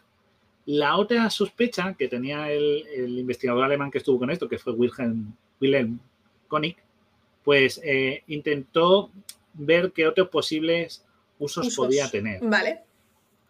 Y quizás vio que, que, que, esto podía haber sido utilizado más bien para una especie de galvanoplastia. ¿Qué es la galvanoplástica? Bueno, pues ¿sabéis lo que es chapar algo en un metal? Pues eso, la galvanoplastia. Es decir, cuando algo perdía el ah. brillo, recubrirlo a través del metal. Es un poco como funciona el, eh, eh, ¿no? De manera muy rústica, eh, ¿no? Muy antigua, el cómo funciona el recubrir algo de un metal, de oro o plata. Lo que pasa es que en teoría estas baterías tienen una muy, muy baja capacidad energética. Sí. Con lo cual, el hacer eso hubiera llevado muchísimo tiempo y no se han encontrado restos arqueológicos que demuestren que se ha vuelto a chapar algún objeto en un mes. O sea, digamos, darle una pátina de un nuevo metal encima o volverla a recubrir de plata o oro. Entonces, al no haber un, digamos, un objeto que se haya, que se haya mostrado, que se haya utilizado esta batería para eso, claro, tampoco se cree que se utilizara para eso. Están diciendo por aquí para electrificar, para asustar para chupar pilas, o sea, cuando te da el... Claro, hay quien dice que se podía utilizar una de las teorías, bueno, aparte de rituales mágicos y movidas de este tipo, dicen que se podía haber utilizado como tratamiento a base de dar descargas, como algún tipo de terapia de eléctrica de baja intensidad, de un sentido de que pusieran la mano sí, sí, sobre. Sí, sí, sí, sí, pero claro, no hay pruebas porque no hay tampoco. Son conjeturas. Claro, son conjeturas. En este caso no hay definitivamente una posible uso. Nos dice Javi que estamos subestimando lo que puede hacer la gente por los jajás. Hombre, todos hemos hecho eso de desmontar el, un mechero para dar descarga. O sea, lo mejor era ti. Eh, mira lo que te estabas hija, ¿sabes? Le iba a decir, toca, toca, toca. Hostia, da descarga, has picado. O sea, a lo mejor era un tonto del barrio de allí de Bagdad que iba dando por el saco con la. Tonto, pero la vasija. Pero de momento no se tiene, o sea, el problema que tienen las vasijas de verdad es que sí, según cómo están diseñadas, coincidiría de que es una especie de batería. Solo necesita un electrolito, pero quiero decir, un electrolito te vale el vinagre, te vale el zumo de un limón, te vale el zumo de una uva, o sea, te valen muchos, muchos zumos, te valen como posible y el vinagre no es tan raro de encontrar. Entonces, sí que coincide con una especie de generador eléctrico y que podría usarse tanto para dar electricidad, aunque sea muy poquita, como para hacer el galvanizado ese. Pero, no, se han encontrado pruebas de que se haya utilizado con esa finalidad. Así que no se sabe exactamente. Nos dice relatos que eh, actualmente nadie sabe dónde están porque se robaron en la guerra de Irak. Exacto. Hay quien dice que este están guardadas, pero, pero es verdad que la guerra de Irak, la de 2003, eh, la que famosa de Estados Unidos porque Saddam Hussein tenía armas de destrucción masiva y toda la pesca, pues claro, hubo saqueos en la capital y en el museo, estaban expuestas en el Museo Nacional de Irak, que estaba en Bagdad. Y pues con este saqueo pues dicen que desaparecieron. Se sospecha que se está traficando con ellas como, como se hace con muchas reliquias y con arte y tal, pero nadie sabe exactamente dónde está. En este caso sí que existe, pero no se ha podido seguir estudiando con ellas porque desaparecieron. Así que, no sé, si alguien nos escucha y la tiene, devuélvelas, tío. Queremos saber para qué sirvieron esto. Si alguien la tiene en su Maldito casa. Pues polizón malvado. Yo te, las cambio que no, que todos, los todos los polizones son buenos. Seguro que de los que nos escuchan nadie la tiene.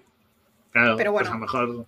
Pero sí, desaparecidas, están desaparecidas. ¿Y crear una, una batería en esa época era algo factible? O sea, factible es. La tecnología con esta tecnología sí. O sea, si yo la reproduzco ahora mismo, porque se sabe cómo eran, si se reproducen, en teoría deberían dar electricidad. No mucha, porque claro, no es igual que un dispositivo esto y el electrolito era un zumo, un vinagre, con lo cual no es igual de purificado que un electrolito industrial perfeccionado y especializado. Y era hierro puro y era un cobre que veríamos qué pureza tiene ese metal.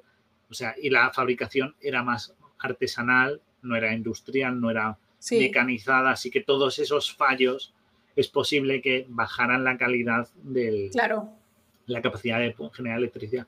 Hay un capítulo que he encontrado, que es que no consigo encontrar el vídeo, pero sé que pero he visto una mención que en los cazadores de mitos tenían un capítulo y sí que conseguían dar electricidad, pero muy poquita.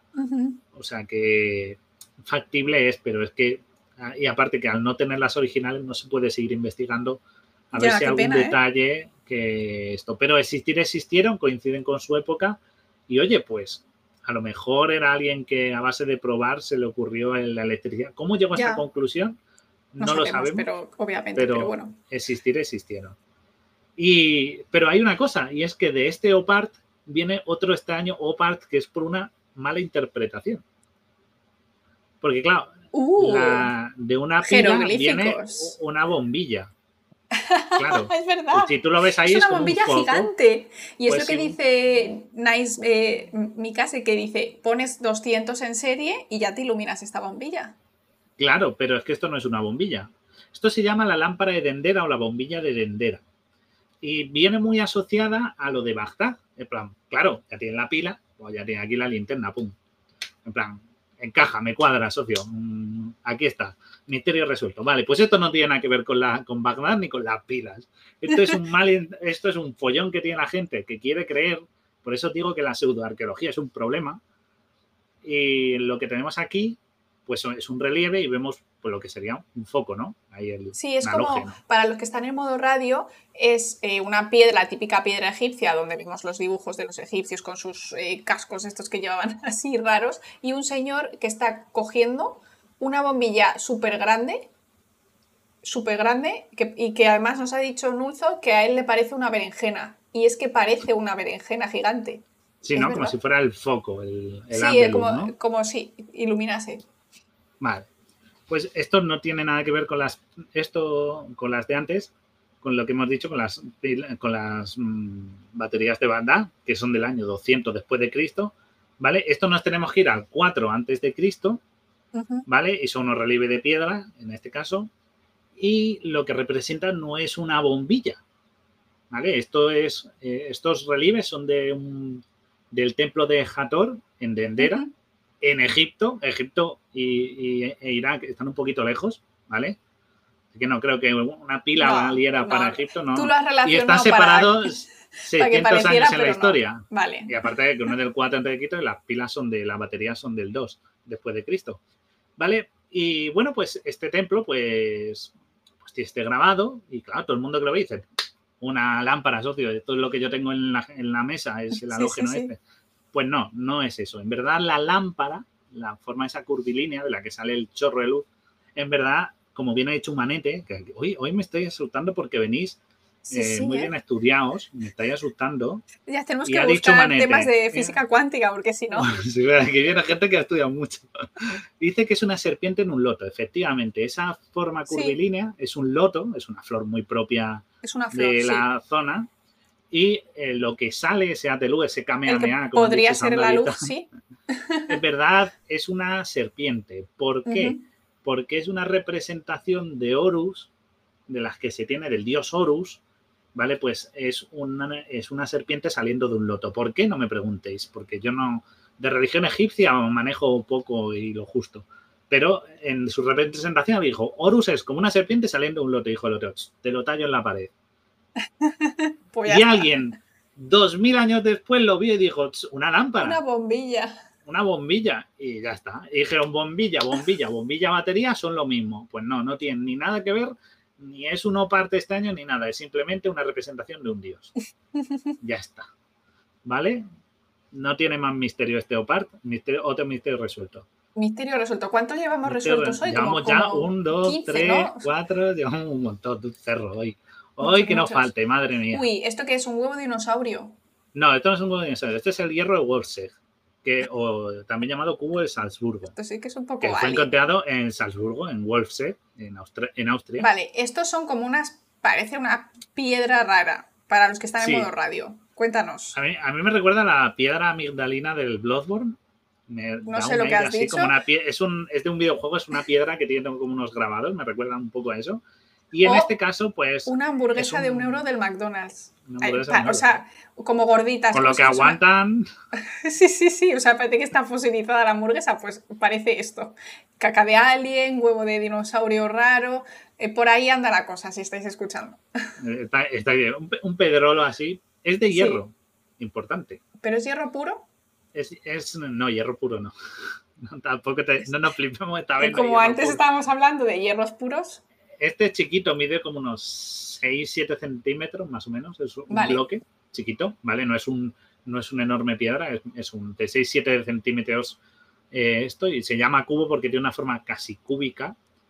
Eh, bueno, fue descrito en un diario científico, el diario científico Nature, lo podéis buscar, en el volumen 35 Nature. Ah, del 11 de noviembre de 1886 de la, ¿Se la, página 36. ¿Vale? Eh, no, lo describen, lo describen. Vale, lo describen. Esto se descubrió en, otra cantera, ¿no? Se descubrió tal. Y bueno, pues en un primer momento, eh, pues se llegó a la conclusión de que podía haber sido un meteorito, ¿no? Con la forma, con una forma caprichosa, vale, una forma rara, como ocurre con algunas cosas de la naturaleza, ¿no? Pero, Pero aquí las pruebas claro, por, las melladuras dices, podría ser un meteorito, ¿no? De esas melladuras, tal. Sí. Vale. ¿Cuál es el problema? Que con un análisis que se ha hecho, eh, que se hizo con unas de electrones, no había ni cromo, ni níquel, ni cobalto, que son elementos muy presentes en este tipo de, eh, meteoros eh, que tienen esta composición de hierro. Así que un meteorito queda descartado por sus. O, eso, o es un meteoro con una composición química muy, muy, muy, muy, muy rara, muy exclusiva que puede pasar, porque la naturaleza tiene muchas casualidades. Pero este caso no encaja. Eh, después, el doctor Kurat del Museo y Comité del Geologische Bundestal Museum de, de Viena, Pues dijo que era un... en alemán también. Hoy te están diciendo con idiomas. ¿eh? Yo como siempre haciendo amigos en el extranjero. Menos mal que tenemos a, toda Latinoamérica unida apoyándonos, que si no... os bueno, queremos. Pues, pues os queremos mucho. Se, se quiere todo el que pasa por aquí. Pues nada, pues dijo que a partir que, que podía haber sido una herramienta de minería antigua. ¿Vale? Pero claro, la forma en que, pero no sé que haya nada parecido en minería, ninguna especie de contrapeso, no parece ah, que sea un Vale, ok. Bueno, Entonces empezaron a sospechar de que tampoco puede ser una herramienta, porque claro, si no tienes nada parecido, ¿qué clase de herramienta es que no hay nada parecido? Ni, se le atribuye a esto una especie de uso concreto. Ok, que no tenían ni idea. Más ideas. Entonces, claro, descartamos meteorito, descartamos herramientas, ¿Cuál es la clave? Bueno, pues en el 73 hay una explicación que dieron que esto pudo ser una, una prueba de fundición de una técnica, ¿vale? Para obtener ah, De ahí esa forma que pueda ser... siderurgia. Claro. Es más bien una manera de hacer moldes, ¿vale? La siguiente ah. imagen os tengo la, técnica para que la veáis, ¿vale? Es una técnica que se llama la técnica de cera perdida, y consiste en lo siguiente. ¿Veis ahí una especie de manzana? Entonces, ¿esta técnica en qué consiste? Dicen que pudo ser una especie de, experimento de esta técnica, ¿vale? De prueba de esta técnica. Es como que tú te haces un molde y echas ahí el hierro y toma esa forma. Claro, en verdad se llama cera perdida porque se pierde la cera. Es decir, yo hago, por ejemplo, esta botella, ¿no? Yo hago un molde de cera de esta. Yo hago una, figura de cera que parece una botella. ¿Ok? Como esta. Entonces, yo la recubro de un mine, de una de un en este caso, por lo que parece de piedra, ¿vale? Que va a ser nuestro, nuestro molde. Entonces, lo que hago es que esa piedra la caliento mucho. Ah, y la, y la cera se derrite. Y la cera se derrite y se sale por abajo. ¿Qué es lo que hago? Que ya tengo el de botella. claro, con la ah, forma de Entonces luego vuelco el metal, el metal fundido, lo dejo enfriar, rompo el molde y tengo la piedra. o sea, tengo la botella de metal, la pieza que es una técnica que se ha sabido que se ha utilizado en muchísimas cosas. ¿Por qué? Porque cuando intentas hacer, esto por ejemplo se hace mucho con el, cuando quieres clonar una miniatura, ¿vale? siempre hablo, de miniaturas, pero cuando quieres clonar a veces una miniatura, ahora porque tenemos, por suerte, la impresión Ahora se suele hacer como con goma y eso, ¿no? Claro, no, ahora directamente como está en impresión 3D, sí, pues sí, ahora sí, pero bueno, la enchufas y a correr. Pero cuando no se tenía esto, ¿qué hacías? Pues tú lo que hacías era que cogías una, una miniatura, en este caso sería la figura de cera que hemos dicho, y tú luego cubrías con un molde y sacabas el molde y el molde luego lo rellenabas del material que quisieras. sí, pues sí. en el pasado se utilizaba igual. ¿Cómo se hacía esa estatua? Seguro, por ejemplo, se sabe que se ha utilizado para esas famosas estatuas de las diosas eh, indias con muchos brazos y tal. Pues en algunos casos se cree que se ha hecho por la misma forma. Se hacía la figura en, algún tipo de cera, ya sea de abeja o cera de algún tipo, o material que se fundía muy rápido. La, de Babybel, exacto. Y lo que hacían era que luego la recubrían de piedra, la derretían y luego rellenaban de oro. arcilla o yeso, lo recubrían claro, de eso. Claro, y ya está. Entonces, no es una técnica tan rara. Nos dice que efectivamente los romanos hacían así sus esculturas según he entendido, no lo sé, pero o sea, parece como muy obvio. ¿no? claro, hay muchas formas de hacer estructuras. Puede ser tallando la piedra o, o, haciendo un molde de metal, pero claro, si, es de bronce. una figura 360, esto era la manera de obtener un molde 360 sin que tuvieras que partirlo por la mitad o hacerlo en piezas, sino hacer una sola pieza en 360 que tú luego lo sacas la figura limpia. Pues se hacía con esto. ¿De acuerdo? No se usaba para todo, porque obviamente tenía sus complicaciones a más tamaño, tenía que ser, mm, eh, porque claro, no, el punto de endurecimiento del metal podía no ser igual no igual de homogéneo y podía llegarse a hacer quebradiza en algunas zonas, pero sí que era una técnica que se sabe que se ha usado desde hace muchísimos años y que esto pudo ser una prueba por la forma que tiene y de ahí que el metal no tenga ese tipo de componentes propios de un meteorito y que tampoco sea una, una herramienta porque no se parezca a nada. O sea, alguien la, cosa de, la cosa de cera que hicieron era un, un de cera así apretado a ver qué salía, a ver si, a ver, si les funcionaba la técnica. No dijeron voy a tallar una cosa súper bonita. Dijeron, aquí meto un troncho de cera y a ver si me sale. Interesante. Nos dice Ana que tenga esas presiones. Sí, nos dice Ana que esta técnica, que es súper guay, es como se hacían los arreglos odontológicos de estos de los señores que tenían dientes de metal o dientes de oro. Hasta hace ah. relativamente poco.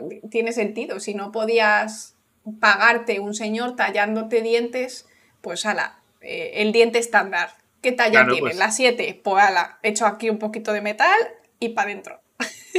Claro, claro. Eh, sí, la cosa es que esta técnica no tiene ningún misterio, no es ninguna parte. Eh, se sabe desde hace mucho que, que, existe. Y mm, es pues solo que, o sea, era un part en plan que parecía una cosa rara, misteriosa, porque tenía una forma que era un churro. Básicamente era como una caca disecada.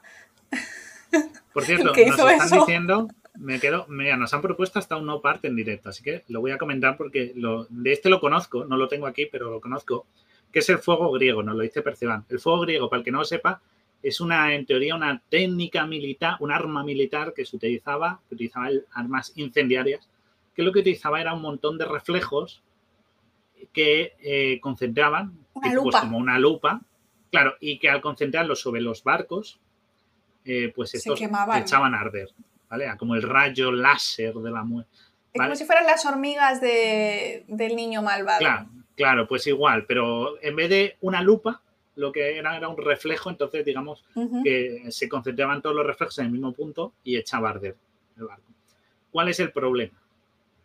Muchos. Esto es en teoría un mito eh, y es más probable que fueran objetos incendiarios arrojados que el propio reflejo. Se dice que hasta el faro de Alejandría tenía este tipo de, de, material reflectante para ser tan para tener ese alcance que tenía el supuesto faro de Alejandría. O sea que en principio es, una, es un mito. Es una mentira. Aparte, tiene unos grandes problemas y es que hablamos de un barco, los barcos tenían no tenían muchas plantas, no es como ahora los, los barcos que tienen una estructura enorme, sino que eran muy a ras de agua, con lo cual estaban constantemente húmedos, ¿vale? La humedad hace que difícil que la madera arda. Y aparte de que están bueno, pero tenían velas. Sí, sí, pero que las velas no están calientes y no están impregnadas de ningún material, de ningún líquido inflamable. Aparte, las velas se están constantemente moviendo. Te están diciendo que a lo mejor te estás confundiendo, de hecho ya varias personas, que el fuego griego piensan que era una, como una mezcla líquida química específica y lo de la lupa eh, fue ah, inventado por Arquímedes. A mí lo de Arquímedes me suena que estuve... Sí, lo de la lupa es de Arquímedes, eh, sí. Eso efectivamente de Arquímedes. Y vamos, que hasta creo que yo he visto ese programa de los cazademitos y no funcionaba, porque se movía mucho el barco. Lo del fuego, lo del fuego valirio es el que estáis hablando, es otra cosa. Ah. es otra cosa que es una arma química que tal. Pero bueno, eso, eso ya, pero eso sí que es más coherente. Lo del rayo de la muerte, que eso sí que lo he llegado a ver como parte, eso no existe. Del reflejo de las lupas, eso, eso no. Otra cosa es que me habléis de que usaran un tipo de químico napalm. Pero no, de es que no es lo mismo, que no es lo mismo, no es un señor incendiando barcos con una lupa gigante o cosas que, o sea, es como que has mezclado ahí dos. Espera, espera, espera, es que he ido rápido a Wikipedia. Vale, vale, Y es que existen dos fuegos griegos. Existe el fuego griego de ah. Arquímedes y el fuego griego de Calínico. El de Arquímedes es el que os he dicho, el de las reflejos y quemar barcos de distancia que no pasa, no, o sea, por mucho que se cuenta que quizás, y yo sí que había oído hablar, que era más una historia de no vengáis por mar porque os podemos destruir los barcos con fuego. miedo y tenemos un arma mortal mortífera a la muerte y era una trola como un piano, pero... Es que tienen el mismo nombre.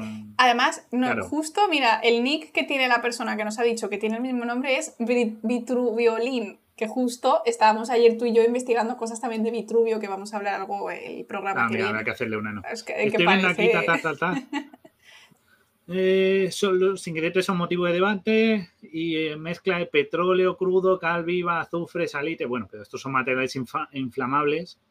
Bueno, pero que no sabrán cómo, puede que fuera ahora un, está hecho, un molotov casero. Por lo que estoy leyendo, entiendo que es una especie de, mm, vamos, lo llaman fuego marino, pero es una especie de molotov casero que supongo yo que si lo tiraban sobre el agua, al ser menos denso que el agua flotara y al hacerlo arder, pues se creara una especie de capa de agua en llamas Sí. Que eso sí que lo hemos visto con los petroleros, por ejemplo, cuando ha habido algún incendio o eso. Eso sí que lo veo coherente. Y alguna especie de eso de molotov, de algún pequeño que lo hicieran en algún tipo. Es que el fuego valirio es eso. Claro. bueno, sí se apaga, pero, claro, bueno, tiene que consumir todo el combustible. Exacto. y sí, a ver, en el fondo el fuego valerio, jugueteonos, son depósitos de líquido inflamable. O sea, son un molotov muy grande. ¿Inflamable es flamable? Flamable. ¿Qué país este? bueno, por si acaso eh, lo, aclaro, inflamable es de inflamarse, no de flama, de llama, sino que es inflamable porque es más tipo que explota. Que yo siempre eso me lo pregunté y luego un día lo analicé y dije, claro, es que es de inflamar, no de flamar. y para cerrar, voy a cerrar con uno part. No, queda uno, queda uno, queda uno, queda uno. El último, el último es el que más me gusta de todo hace un poco zoom. Esta es la antena del tanning. Esto es el tanning, el tanning, ¿eh? Hostia, qué duro eso, ¿eh? Hostia, me ha dolido muchísimo eso, no me lo he esperado por ahí. Vale, ¿esto qué es? La... Se está, joder, ¿eh? la ha sentado bien las vacaciones, viene recargada. Joder. Encima estoy muteada, que no se ha oído. ¿No se ha oído el chiste? No se ha oído mi chiste. Me lo voy a repetir, lo voy a repetir, que lo he hecho muy bien. Tanning, la antena del tanning. la antena de ponerse moreno. La antena Stalin. Me gusta más la antena Stalin. pues a ver, eh, ¿qué es esto? Bueno, pues esto, es una antena, que es una supuesta antena, que se capturó. Este, este es, yo creo que es mi OPAR favorito y demuestra de que parece, no tenemos puñetera idea de nada. Me lo dice sí, que parece un perchero, por si estáis en modo radio, es como una foto en blanco y negro de un perchero muy mal hecha. Claro, sí, sin el pie. Es un palo con las típicas ramificaciones, parece un perchero, ¿no? Así, se llama... Bueno, pues esto es del 64, se llama el Tanning porque la hizo la foto un, el USNS el Tanning, ¿vale? Fue fotografiada en, el, en, las profundidades del Cabo de Horno, en un, es un barco, este el USNS el Tanning es un barco eh, de investigación oceanográfica, ¿vale? Vale. Lo sabéis.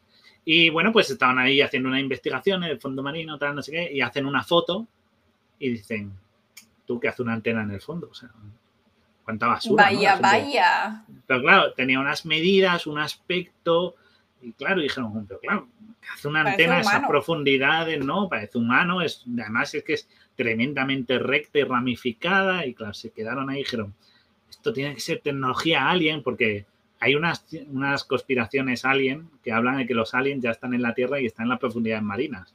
Incluso hay teorías de que en la costa de Valencia hay como unas ¿Ah, estaciones porque hay unos ruidos submarinos muy raros y tal. ¿Ah, Supongo que no, puede tener sentido por los movimientos tectónicos del fondo o algo así. es más lógico creer que son aliens. Entonces dije, esto es una antena de un, de un alien, ¿no? Que está ahí enterrado la antena y tal. Bueno, pues nada más lejos de la realidad. Esto tiene la explicación en que en verdad es un ser vivo. ¿Qué es un Pokémon? Es, una esponja. además tengo la foto de la esponja para que la veáis. ¡Ay, qué mona es! Parece como que tiene globitos. Es una esponja, se llama Cladorriza con Crescent. Fue clasificada en el año, en el siglo XIX, o sea, es bastante antigua su conocimiento y coincide y pues su estructura pues es eso, es como de una antena larga con un tallo largo y está ramificada en unos apéndices que bueno, podéis decir que son brazos y tal, y que si ves es que es muy parecida. Aquí los ves un poco combados, quizás, por el, ¿no? por el movimiento en la foto, en la imagen de la derecha, en la de la izquierda están un poco más rectos y hay más, ¿de acuerdo? Que, y, lo que, lo que veis es que, mm, ¿cómo es? Mm, Bolitas, ¿no? Sí, son como, luces de Navidad. claro, pero la otra foto es regular, entonces... Sí, claro, entonces no la vieron bien. O sea, esto podemos decir que es una OPART y en verdad era un ser vivo. Es que es el único que he encontrado que en verdad es un ser vivo. me gusta mucho porque es la naturaleza jugándonosla. Me gusta mucho. Y es que, como han dicho por ahí, los bichos avisales del fondo del mar, de las partes muy, muy profundas, parecen aliens todos. O sea, parecen lámparas de Ikea. Hay cosas ahí muy, muy aterradoras. Este no es muy aterrador, pero sí que es muy raro, parece un alien. Pero es muy raro, claro, porque, claro, mira la foto en blanco y negro, que es súper cutre, que no da para más la pobre.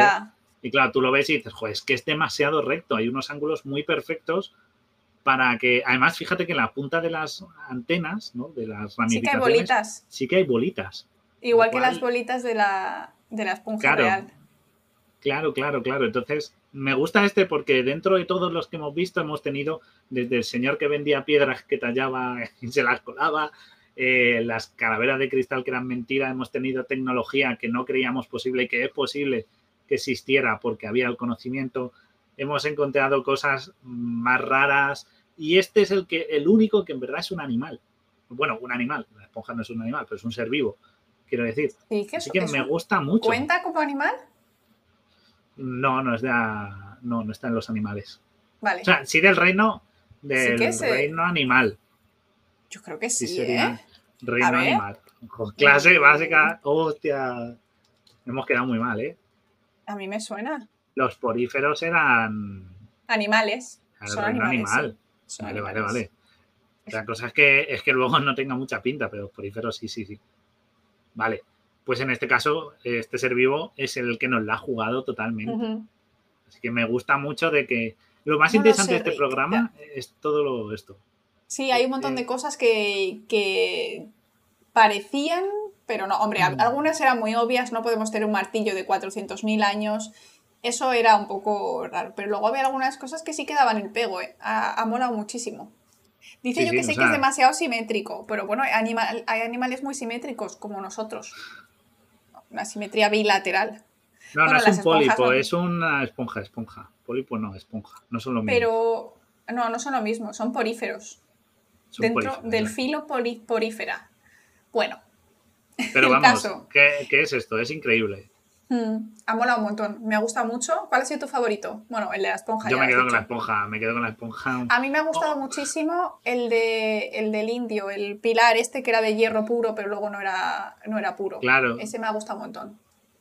Además, mola mucho porque aprendes de, por ejemplo, lo del pilar indio, te enseña historia, te enseña cómo podían hacer las cosas y cómo en verdad, pues es un poco como estos errores científicos que dan a nuevos descubrimientos, que el error a lo mejor de echar esas cenizas de esa planta hacían que el metal fuera inoxidable hasta cierto punto. Eso es muy guay. Y, luego mentiras, mentiras como lo de las piedras pintadas, o sea, es que hay de todo, lo de la linterna esta que hemos visto, que simplemente es un grabado de un dios en una de sus versiones, en una de sus transformaciones. O sea, hay una mezcla enorme de. Sí, hay muchas cosas muy variadas. Es como un picadito de misterios.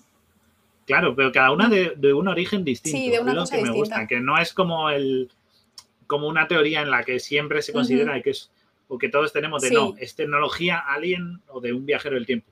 Exacto. Sino que son cosas raras. Sí, Vale, pero ¿y qué vamos a hablar la semana que viene? Para abrir, abrir boca. El sábado que viene vamos a hablar de cosas muy guays. También vamos a hablar de inventos.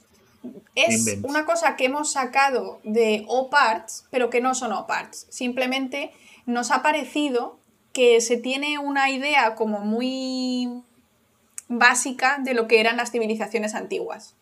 Entonces mm. hemos estado cotilleando un poco en plan, ¿cómo se construían las, las pirámides? Las pirámides. Los, los, romanos tenían una tecnología que casi no nos podemos imaginar que tenían y todo eso. Entonces yo creo que son cosas así también súper curiosas para, para, explicar y yo creo que, que va a quedar un programa súper guay. Además va a ser el último de la temporada. Porque, ya nos vamos por vacaciones. Guille necesita vacaciones. De Guille, el pobrecito, que ya le tengo, le tengo así. Le tengo así con el, con el teclado escribiendo millones de cosas, así que se merece unos días. Pero bueno, yo sigo en el, en el Twitch, ya sabéis. Y voy a seguir subiendo podcast, que tengo un par de entrevistas apalabradas, así que no nos quedamos sin contenido, pero te charlando. ¿Qué, ¿Qué, regalito? El, el, libro. Ah, bueno, yo ya lo he enseñado, ¿eh? No, el audio. Libro. ¿Qué audio? El audiolibro.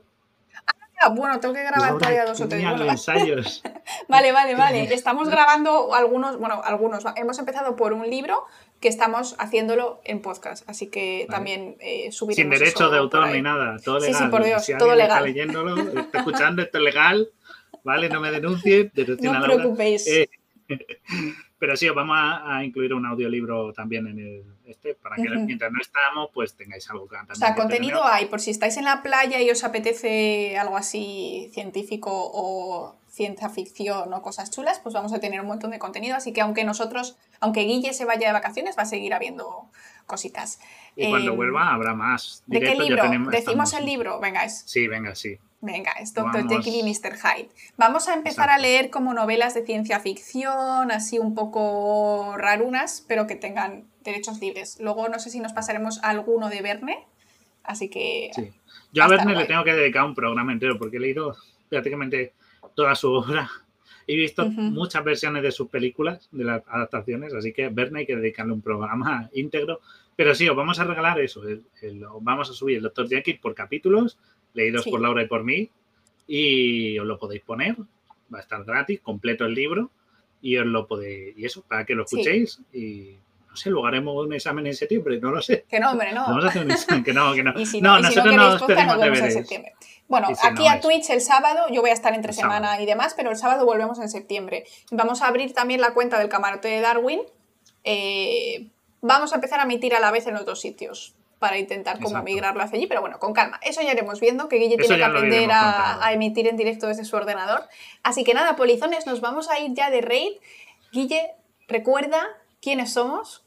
Pues somos el camarote de Darwin, vuestra emisora clandestina a bordo de Beagle, que os trae contenidos de ciencia fresquitos de verano, con esta ola de calor.